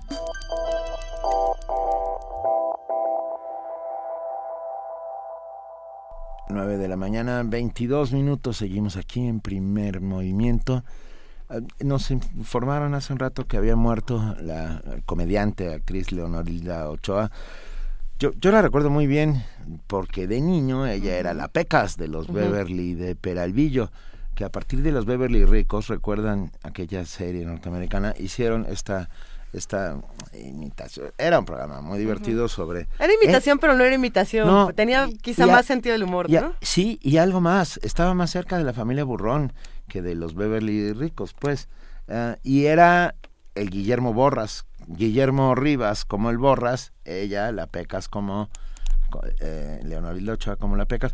Eh, lo que quiero decir es esa generación de comediantes que muchos de ellos vinieron de la carpa, de, de, de, de lo muy popular, y que de repente la televisión los capturó, los edulcoró, los convirtió en otros distintos y que sin embargo mantenían este este espíritu muy muy de lo mexicano, de lo muy chilango, además puedo atreverme a decir. Vaya un abrazo a la familia de Leonel Ochoa, que de verdad era una, una, gran comediante. Y nos quedamos pensando en cómo se manifiesta el humor en nuestros días. Pasando de Leonel Ochoa, también hablábamos la semana pasada de lo que eh, pasaba con Chava Flores, que me parece que son personajes que abordan la comedia desde, desde lugares completamente distintos. Y hablábamos de, de los mexicanos que actualmente le entran al humor y dónde se encuentra el humor en nuestro país o en nuestra ciudad. Y precisamente el stand-up es una de estas alternativas interesantes. Se reúnen en clanes y hacen eh, pues, guerras de humor es la, es la carpa, o sea, es una versión, es una versión más eh, sajona de la carpa, ¿no? Es pararte en medio de un escenario, leer a tu público, que es de las de los trabajos más, más difíciles. más difíciles que hay, ¿no? Y en y en 10 segundos poder eh, aventarte una quizá Jesús, Jesús, Martínez, Palillo. ¿De, Nazaret? Era, no, Jesús Martínez de Palillo. Era lo que, hacía, era, era justamente eso. Ah, tenía un speech dentro de la cabeza, tenía un, un, guion dentro de la cabeza y sin embargo iba improvisando conforme iban sucediendo las cosas. Y así lo metieron a la cárcel sobre 15 o 20 veces. La, la regla quizá para hacer comedia, sobre todo en improvisación, en, ya sea en género stand-up o en otro tipo de géneros, quizá la fundamental es primero reírse de uno mismo para poderse reír de los demás. ¿no? Si, si no sueltas quizá en los primeros tres minutos un chiste que te destruya como ser humano, si no si no soltaste eso, ¿cómo vas a, a ponerte a, al, que con tus el defectos, ¿no? Por supuesto. Los aparentes y los, y los que están dentro de ti. que tus defectos sean tus fortalezas en la comedia. Y, y bueno, pues esta misma comedia, es que yo creo que era algo que se trabajaba desde Molière, ¿no? Nos reímos de nosotros mismos para reírnos de los demás. Desde, claro, los griegos. Por supuesto. bueno, pero ellos, ellos tenían esta división, perdón, en el brevísimo paréntesis, donde eh, si tú te reías de los pobres, es decir, si te, si te ríes de, de los malos y de los pobres, era la comedia cuando le pasaba a los ricos era la tragedia, porque pobres, ¿no? ¿Cómo, ¿Cómo les va a pasar esto? ¿Cómo pueden vivir estos destinos? Pues, o sea, era, era un rollo ahí. Es, es el rollo que habla sobre la aristocracia. Exacto. Ellos son los mejores, entonces no te andes riendo. No te, no te rías de los buenos. ¿De qué, nos reímos hoy los mexicanos? ¿Por qué no nos escriben y nos lo cuentan?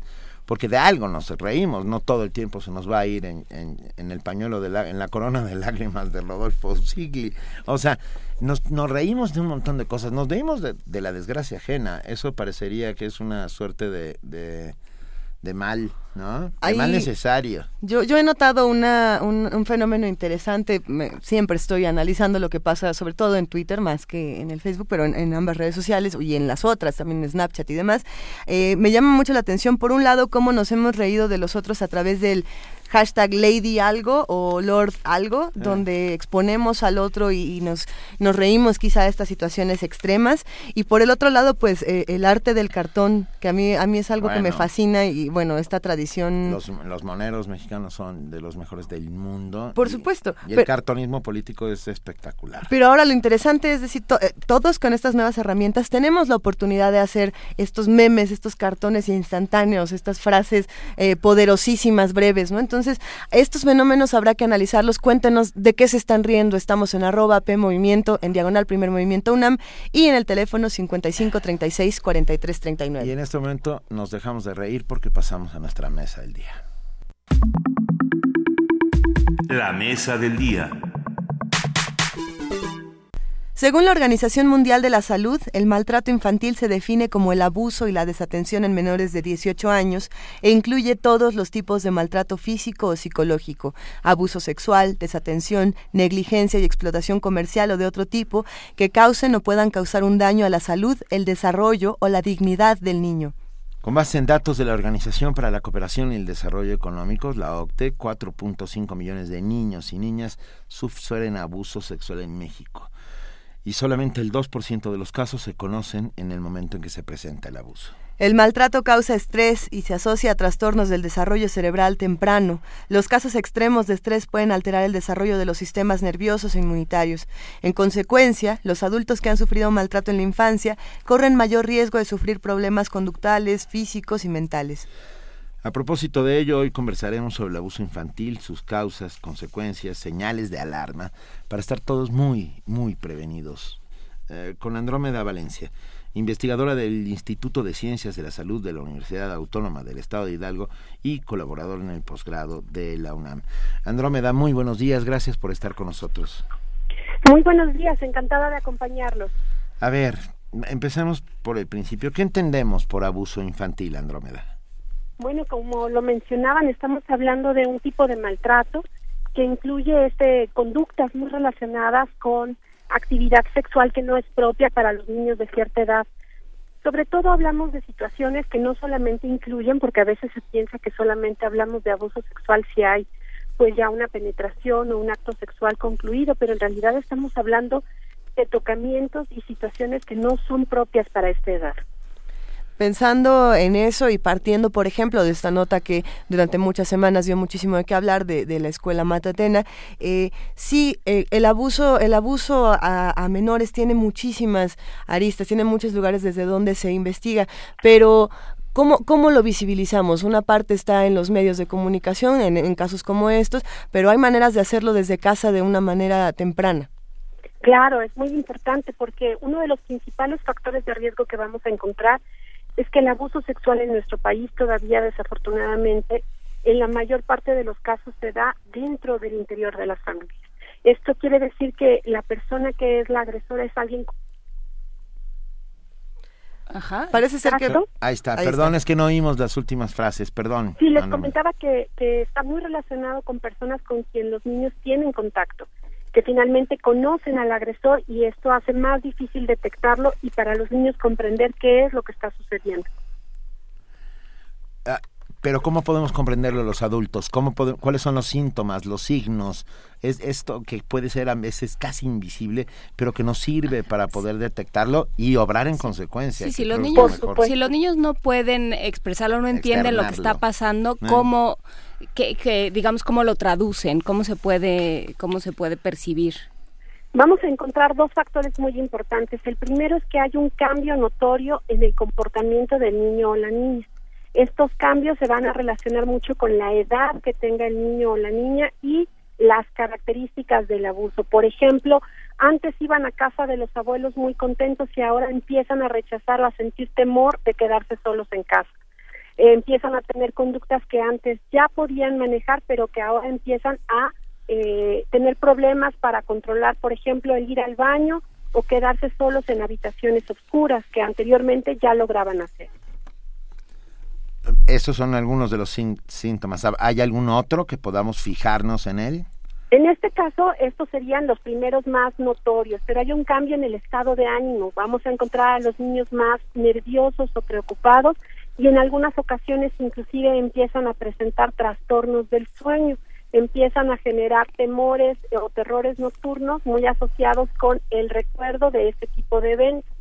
Es muy importante platicarle a las personas que nos escuchan que no todos los actos de abuso sexual en la infancia implican que el niño se sienta en un principio maltratado o violentado, porque en muchas ocasiones el agresor eh, utiliza estrategias de seducción y de complicidad de tal manera que va involucrando al niño pensando que es una actividad de juego o una actividad para expresar el cariño que sienten entre ellos o de amenaza, por supuesto. O de pero, amenaza, claro. Estamos hablando de abuso sexual, pero ¿qué pasa con el maltrato físico? También podemos notar, o, o, aparte obviamente de los signos obvios que hay en el, en el cuerpo, moretones, etcétera, etcétera, pero a veces eh, hay, hay, hay abuso físico sin que llegue a ser sexual que también tenemos que estar pendientes de él. ¿Cómo lo notamos, Andrómeda? Una parte importante que se le recomienda mucho a los padres de familia es que estemos al pendiente de cómo se encuentra el cuerpo de nuestros hijos de manera general, por ejemplo, al momento de acompañarlos al baño o en el momento de que ellos se meten a bañar, estar al pendiente de cualquier situación extraña o poco común que podamos observar en ellos. Por ejemplo, eh, cuando no, los pequeños hacen el cambio de su ropa interior, podemos notar también que hay eh, marcas, situaciones o, o fluidos que normalmente no encontramos. Otra condición importante es que los niños empiezan a tener conductas diferentes hacia su propio cuerpo, expresan dolor en alguna parte particular o empiezan a identificar que no quieren que cierta parte de su cuerpo se vea o se pueda tocar. Y eso habla mucho de que el niño ha tenido algún tipo de malestar en este tema. Nosotros podemos ver estos, estos síntomas o podemos detectar este tipo de, de actividades o, de expresiones, pero por otro lado también está el asunto de escuchar a, a los niños, escuchar a los jóvenes y, hacer caso de lo que nos están diciendo. En muchos casos en nuestro país, en esta ciudad, eh, sucede que no les creen cuando, cuando están hablando de estos abusos, tanto en sus escuelas como en sus casas, y más eh, alarmante aún cuando van a denunciar este tipo de cosas, dicen que los niños inventan, ¿no? Que es lo que ha ocurrido en, en casos frecuentes. Y esto, esto hace que tardemos mucho tiempo en brindarles la atención de forma oportuna precisamente por el desconocimiento o la falta de credibilidad. Una de las cosas que me gustaría compartir muchísimo es que nosotros hemos identificado que los padres de familia tienden a minimizar los comentarios de sus hijos cuando el involucrado es otro familiar. Entonces nos hace creer que no, no puede ser que el tío, la tía haya cometido esto. Yo creo que tú estás equivocado y no lo escuchan. También otra de las situaciones por las que ignoran los comentarios de los niños es porque no saben cómo reaccionar ante esta información. Y eso también es muy importante. Los papás se ven sobrepasados con esta información. Y, en su opinión, en su, en su experiencia trabajando este tema, Andrómeda Valencia, investigadora del Instituto de Ciencias de la Salud de la Universidad Autónoma del Estado de Hidalgo y también de, de la Facultad de Filosofía, de Psicología de la UNAM, eh, ¿los niños mienten? La realidad es que muy pocas veces los niños tienden a fantasear con este tema porque porque cuando el niño empieza a platicarte que alguien lo tocó, que alguien hizo algo con su cuerpo, es muy difícil que el niño genere esto por imaginación propia porque no es común para su edad. Normalmente los niños nos dicen la verdad. Ahora, una parte también muy importante es hacer una evaluación adecuada de esta situación, porque en algunos casos también encontramos desafortunadamente adultos que manipulan al niño para que diga cierta información, sobre todo cuando se encuentran los padres en proceso de separación. Y esto también pues es muy doloroso y lastima a los niños porque se les pide que digan cosas que en realidad no están sucediendo. Estos son los menos de los casos porque cuando el niño llega normalmente de forma natural a compartirnos que algo está sucediendo, es importante ponerle atención, es importante estar atento a las palabras que se dicen debemos escucharlos, debemos creer en las cosas que nos cuentan.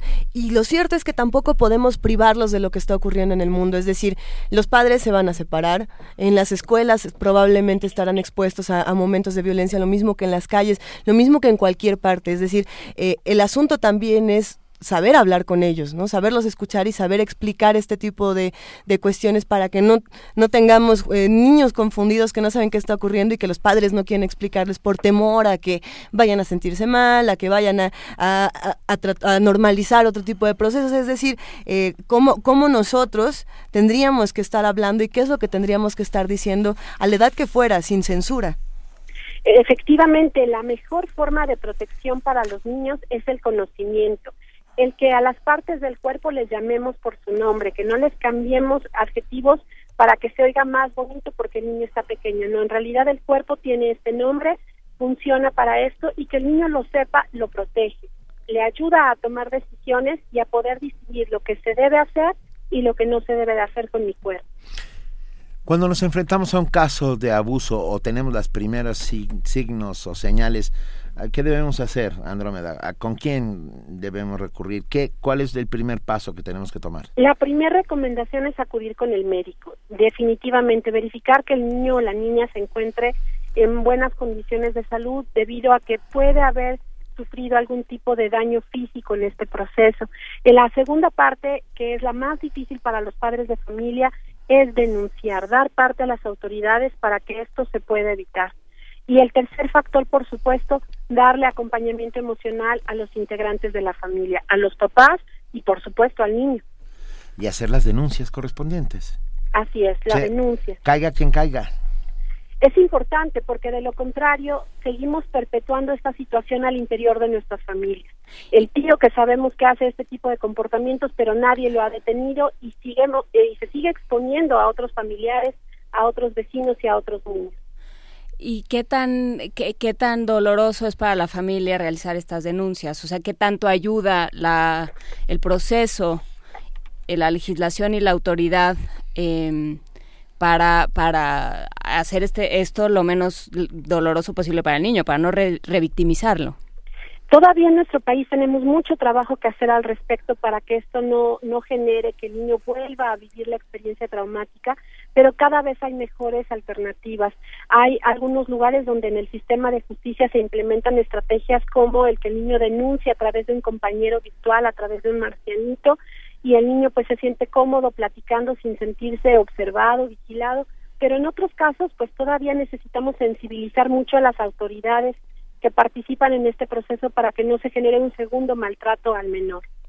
Me, me, quedo pensando, si estamos hablando en menores de 18 años, sí, por un lado podemos recordar el caso Matatena, como también podríamos recordar lo que ocurre con los porquis en Veracruz, con, con Dafne, quien fue abusada eh, al tener 17 años, es decir, todavía siendo menor de edad. Entonces, eh, pensando en, la diferencia de lo que podría ocurrir, por un lado, en el caso Matatena, los padres no, no obtenían respuesta por parte de las autoridades. En el caso de Dafne, por ejemplo, fue condenada por la sociedad y recibió un acoso interminable por parte de, de tuiteros, de personas en la calle que le decían casi casi pues es tu culpa, o tú te lo buscaste, o tú te lo inventaste. Y uno puede pensar también en otros casos que se han dado en el país y en el mundo, eh, por ejemplo, donde podría estar involucrada la iglesia y entonces la iglesia puede justificar esto también y viendo cómo la misma sociedad está justificando o cerrándole el camino a estos jóvenes, ¿a qué instituciones nos acercamos?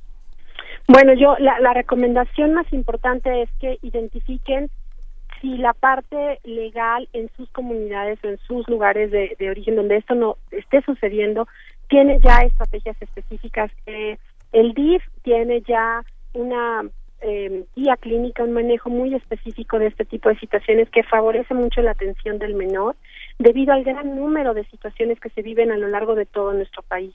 Es muy importante también acercarse a los ministerios eh, públicos donde van a encontrar también procedimientos específicos, pero creo que la parte más importante es que los padres de familia escuchen con atención lo que está sucediendo para que sepan con qué especialista deben de acudir, que realmente le presten la atención puedan llevar a los chicos con el médico y puedan recibir pues la orientación emocional y jurídica necesaria. Solamente para compartir me gustaría eh, eh decirles de un caso de un, donde una pequeña es abusada a los tres años de edad por un vecino esta persona la infecta del virus del papiloma humano y ahora a los ocho años de edad ella tiene que enfrentar un cáncer cervicouterino, por ejemplo, porque la familia no la lleva de forma oportuna a recibir la atención médica. Entonces, además de la atención emocional y psicológica, pues hay que recordar que esto requiere de un acompañamiento integral la familia necesita recuperarse de una situación dolorosa como esta y también el menor. La, la gran ventaja que tenemos en la actualidad es que las heridas físicas se curan y las heridas emocionales tienen un buen pronóstico cuando son atendidos a, de forma inmediata y oportuna. Esto va a facilitar que crezcan como adolescentes y, jóvenes saludables, que no tengan que vivir el impacto emocional de esto durante toda su vida. Sí, me, quedé pensando en la, en el, híjole, en cómo todo esto luego se va trasladando a, lo largo de la vida ah, y, en el bullying, ¿no? Eh, y en lo grave que es el bullying, este abuso que también se comete ya entre pares. Así es, y que termina siendo también un tipo de maltrato entre ellos que los puede llevar a que termine siendo una situación también de abuso sexual. También es importante que las personas que nos escuchen sepan que en las etapas del desarrollo es normal también que los niños tengan juegos sexuales exploratorios, que no tienen la intención de tener como tal una relación sexual, pero que les permite conocer las diferencias entre el cuerpo de un niño y una niña o explorar su propio cuerpo inclusive. Pero esas son situaciones diferentes, porque también de repente los papás observan a los primos jugando, etcétera, y de inmediato creen que se ha cometido una situación de abuso sexual. Entonces es un tema delicado porque a veces nos confunde si está sucediendo algún factor de riesgo o no. ¿Algún lugar en donde podamos saber más cosas? ¿Alguna página web? Cuéntanos, Andrómeda, ¿hay, algún sitio? Directamente en la página web del DIF hay elementos relacionados con la parte de la prevención y en la Facultad de Psicología de la UNAM está el programa de sexualidad humana, donde se trabaja el darle pláticas a las escuelas y a los padres de familia para poder prevenir esto.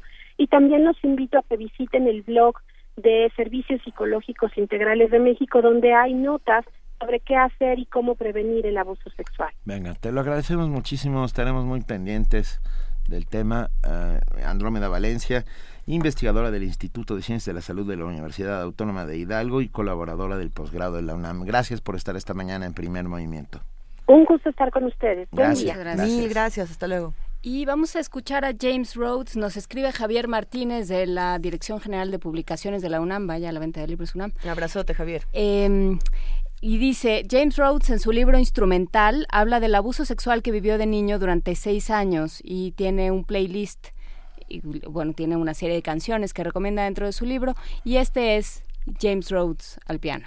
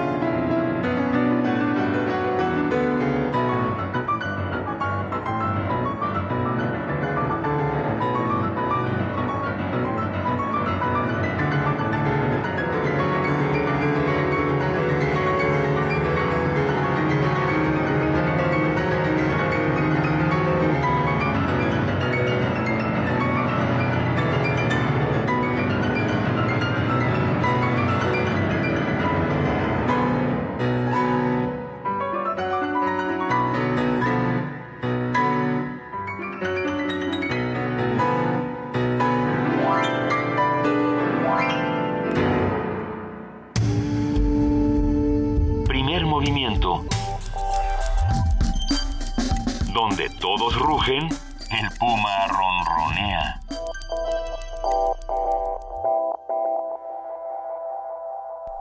Nueve de la mañana con 46 minutos. Muy rápidamente les cuento que eh, el viernes descubrí para qué sirven los virtuosos. El sábado. ¿Para qué sirven los virtuosos? ¿A qué te refieres, Benito? A que estuve en la sala Nezahualcóyotl en el concierto ofrecido por el virtuoso violinista estadounidense Joshua Bell. ¡Ay! Y fue Nótese mi ah, de, de envidia de la apo- buena. apoteósico, celebrando los 80 años de la OFUNAM, los 40 de la sala Nezahualcóyotl. Este Joshua Bell hizo eh, solamente dos piezas ah, espectaculares. La verdad, ayer ayer se transmitió el, el concierto aquí en Radio UNAM. De verdad, de verdad, de verdad, salí con el alma florecida, por decirlo menos. Y, y en una, en una pregunta, ¿se llenó la Nesa con se Joshua llenó la Bell? Nesa, por supuesto, se llenó la Nesa ah, y fue, fue francamente bueno. Y terminó el concierto con Lao Funam interpretando la suite del pájaro de fuego de. Igor Stravinsky. Eh, está tocando mejor que nunca Lao Funam y la verdad es que estas, estas dos intervenciones de Joshua Bell te dejan así con... Habrá que, habrá que subir algún video a redes sociales. Sí, se transmitió aquí en, Sí, en transmitió. Ayer, ayer lo oí, oí, oí otra vez, porque des- la segunda pieza fue, fuera de, fuera de programa, tocó Estrellita de Manuel M. Ponce. ¡Ay, qué belleza! Eh, y de verdad fue muy emocionante. Y, y- y es el tipo hace con el violín unas cosas que te quedas helado. O sea, alargar las notas hasta el infinito y más allá, como diría Buzz este, Lightyear. Lightyear. O sea, es increíble, lo, porque mueve el arco, pero la nota sigue siendo la misma. O sea, no cambia en el momento en que cambia el movimiento del arco. O sea, la nota se prolonga, se prolonga, se prolonga. Es, es- fue muy impresionante. Además, eh, toda su pose en el escenario, todo, su, su, su- sus movimientos. Fue muy impresionante. La verdad es que bravo, Ofunam. Hay que, hay que comentarlo, sí, tampoco podemos dar la vuelta. Muchas personas se quejaban en, en redes sociales de, oye, es que va a estar muy caro, es que no lo puedo pagar, es que no puedo... Sí, la FUNAM eh, está ofreciendo este tipo de conciertos especiales, se hacen cosas con los fondos para Yo apoyar a la orquesta, se hacen otras cosas. Y además ah, tienen muchos descuentos, acérquense por favor a los ensayos que tiene la UFUNAM, acérquense si son estudiantes, maestros, ya saben que, que la UFUNAM siempre tiene una oferta muy particular. Yo, yo defiendo este yo defiendo a la sala Nesa que me ha cambiado Bueno, mi- a mí- mis gustos musicales y me los ha formado de una La- manera muy particular. La mejor sala de conciertos de América Por Latina. supuesto. Es una maravilla. Yo he visto ahí cosas que no olvidaré nunca que serán conmigo. I've seen things. bueno, yo he visto cosas más allá de la puerta de Tannhauser. Exacto. Exactamente. Ah, nos escribe Alfonso Delva Arcos de la pieza que acabamos de escuchar. Dice, esa pieza al piano la tatuó Juan Arturo Bernal en mi mente y se llama En la gruta del rey de la montaña de Edward Grieg. Así es, de Grieg, Grieg se pronuncia.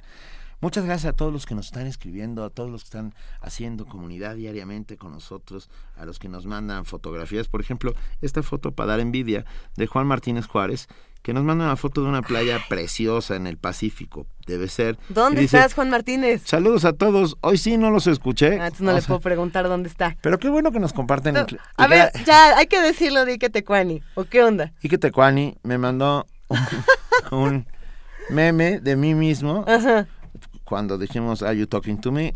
interpretando a Robert De Niro. Gracias, Ike Tecuani. Está A ver, padrísimo. pero este está no, es padrísimo. el, este no es el taxi driver, este es, Es- el artsy driver. Alce Drive dice, eh, mande. Ah, Eh, mande, eh, mande. Está buenísimo. Muchas gracias. Y de verdad a todos. eh, preguntamos de qué se reían los mexicanos. Memoria corta dice, yo me río del mal humor social. Eh, Paco Barajas, un abrazo Paco, dice, Brasil es pura cultura. Fernando Chávez, gracias. José Reyes, ya ven como si era persa, gracias por compartir. Cuando hablábamos de, de la música y él fue el primero que dijo, eso es pashtuno persa. Nos han pedido que pongamos música en todos los idiomas, estamos intentando compartir hasta persa, árabe, español, inglés, francés. Y bueno, los invitamos a que se queden con nosotros porque vamos a enterarnos de algo ¿Escuchas ahí lejos ¿Qué esa, esa música?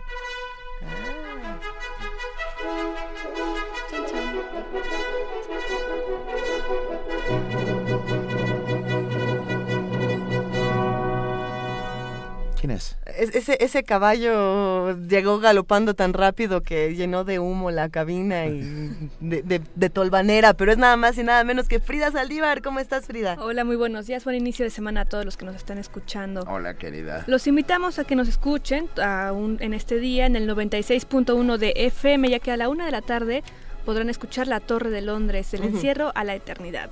Es una serie de documentales sobre las pasiones humanas reflejadas en Ricardo III de William Shakespeare, con la participación de la Compañía de Teatro Penitenciario de Santa Marta, Catitla. A la una de la mañana, o sea, dos horas después, 24 horas después, podrán escuchar testimonio de oídas, música en voz de sus creadores. En el 860 de AM a las 2 de la tarde los invitamos a escuchar la Feria de los Libros, conocido por Arfaxado Ortiz. A las 11 de la noche, en La llave, la clave, la nave, la ave del tiempo, podrán escuchar la sexta parte de Pedro Páramo, de Juan Rulfo. Y recuerden que nos pueden escuchar vía internet en www.radiounam.unam.mx y nos pueden seguir en redes sociales como Facebook, Twitter e Instagram. Chequen en nuestro Facebook de Primer Movimiento, tenemos cinco pases dobles para ver esta del Politécnico, Transporting. Sí. dirigido por Gabriel Retés. Así que todavía hay pases, chequen la página. Excelente, querida Frida, te Muchas mandamos un gran abrazo. Frida. Muchísimas gracias, buen bonito día. Muchísimas gracias. Yo, perdón, pero a, a veces peco de ñoño o de simple, Ajá. pero leí algo que me, yo me reí mucho.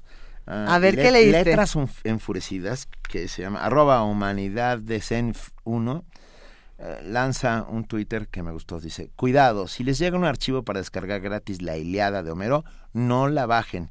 Está llena de troyanos. ¡Ay, qué bonito! Es- es- Eso no lo conocía. Me gustó. Está- Buenísimo. Está, francamente bonito. O sea que ya lo saben. Está llena de troyanos. Tengan muchísimo cuidado. Me pare- El humor está en las redes sociales para que nos sigan contando de qué se están riendo, eh, qué cosas, ¿por qué no nos llenan de pronto también nuestro hacen- timeline de ¿qué humor? cosas nos hacen reír? Hace un rato, perdón, pero nos reímos mucho fuera del aire. Por lo menos Luisa Iglesias y yo nos reímos mucho fuera del aire con una mujer que se ponía una máscara de chubaca y, y, y las carcajadas eran sin duda contagiosa. Bueno, fue el video viral del fin de semana. Los videos virales que, que se aprovecharon o que se quedaron con todo el internet fueron, este, primero los del resplandor del bólido meteoro en, en Puebla, que, a todo el mundo espantó la madrugada de este fin de semana.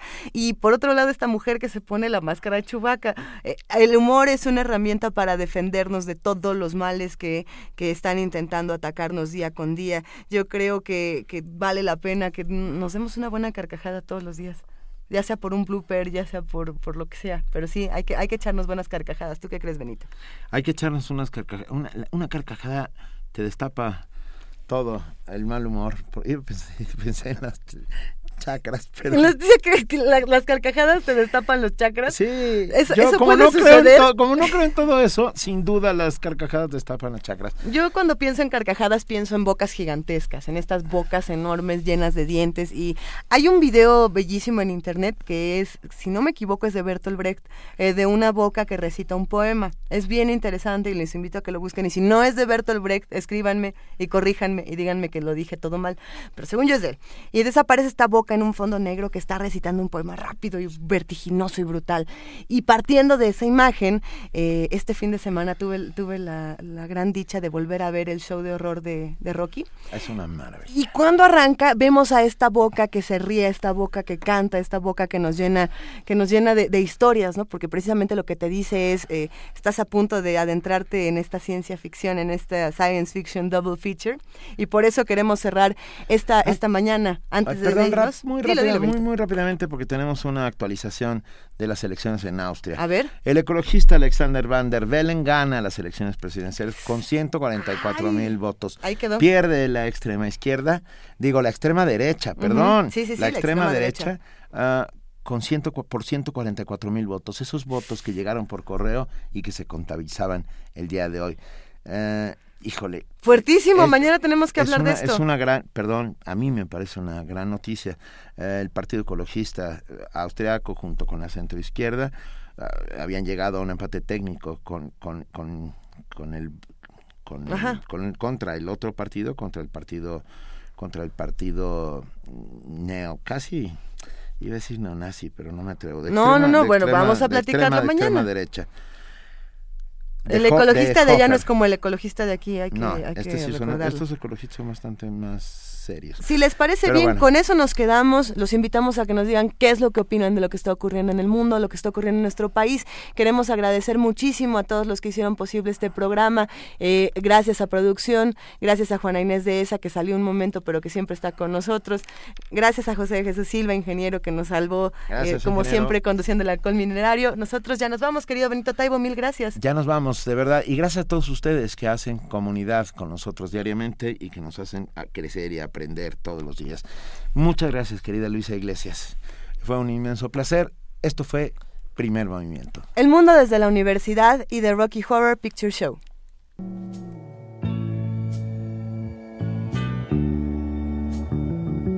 Michael Rennie was ill the day the earth stood still, but he told us where we stand. And Flash Gordon was there in silver underwear. Claude Rains was the invisible man. Then something went wrong for Fay Ray and King Kong. They got caught in a cellular jam. Then at a deadly pace, it came from outer space. And this is how the message ran. Science fiction. Double feature. Doctor X will build a creature.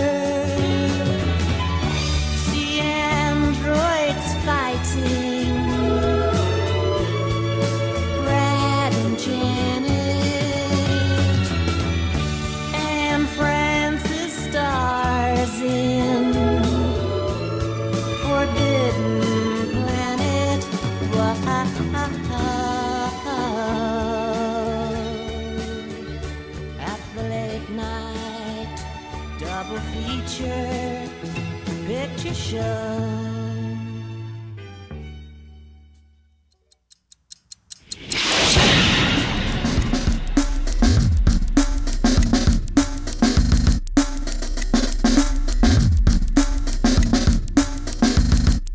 Coordinación de Difusión Cultural de la UNAM y Radio UNAM presentaron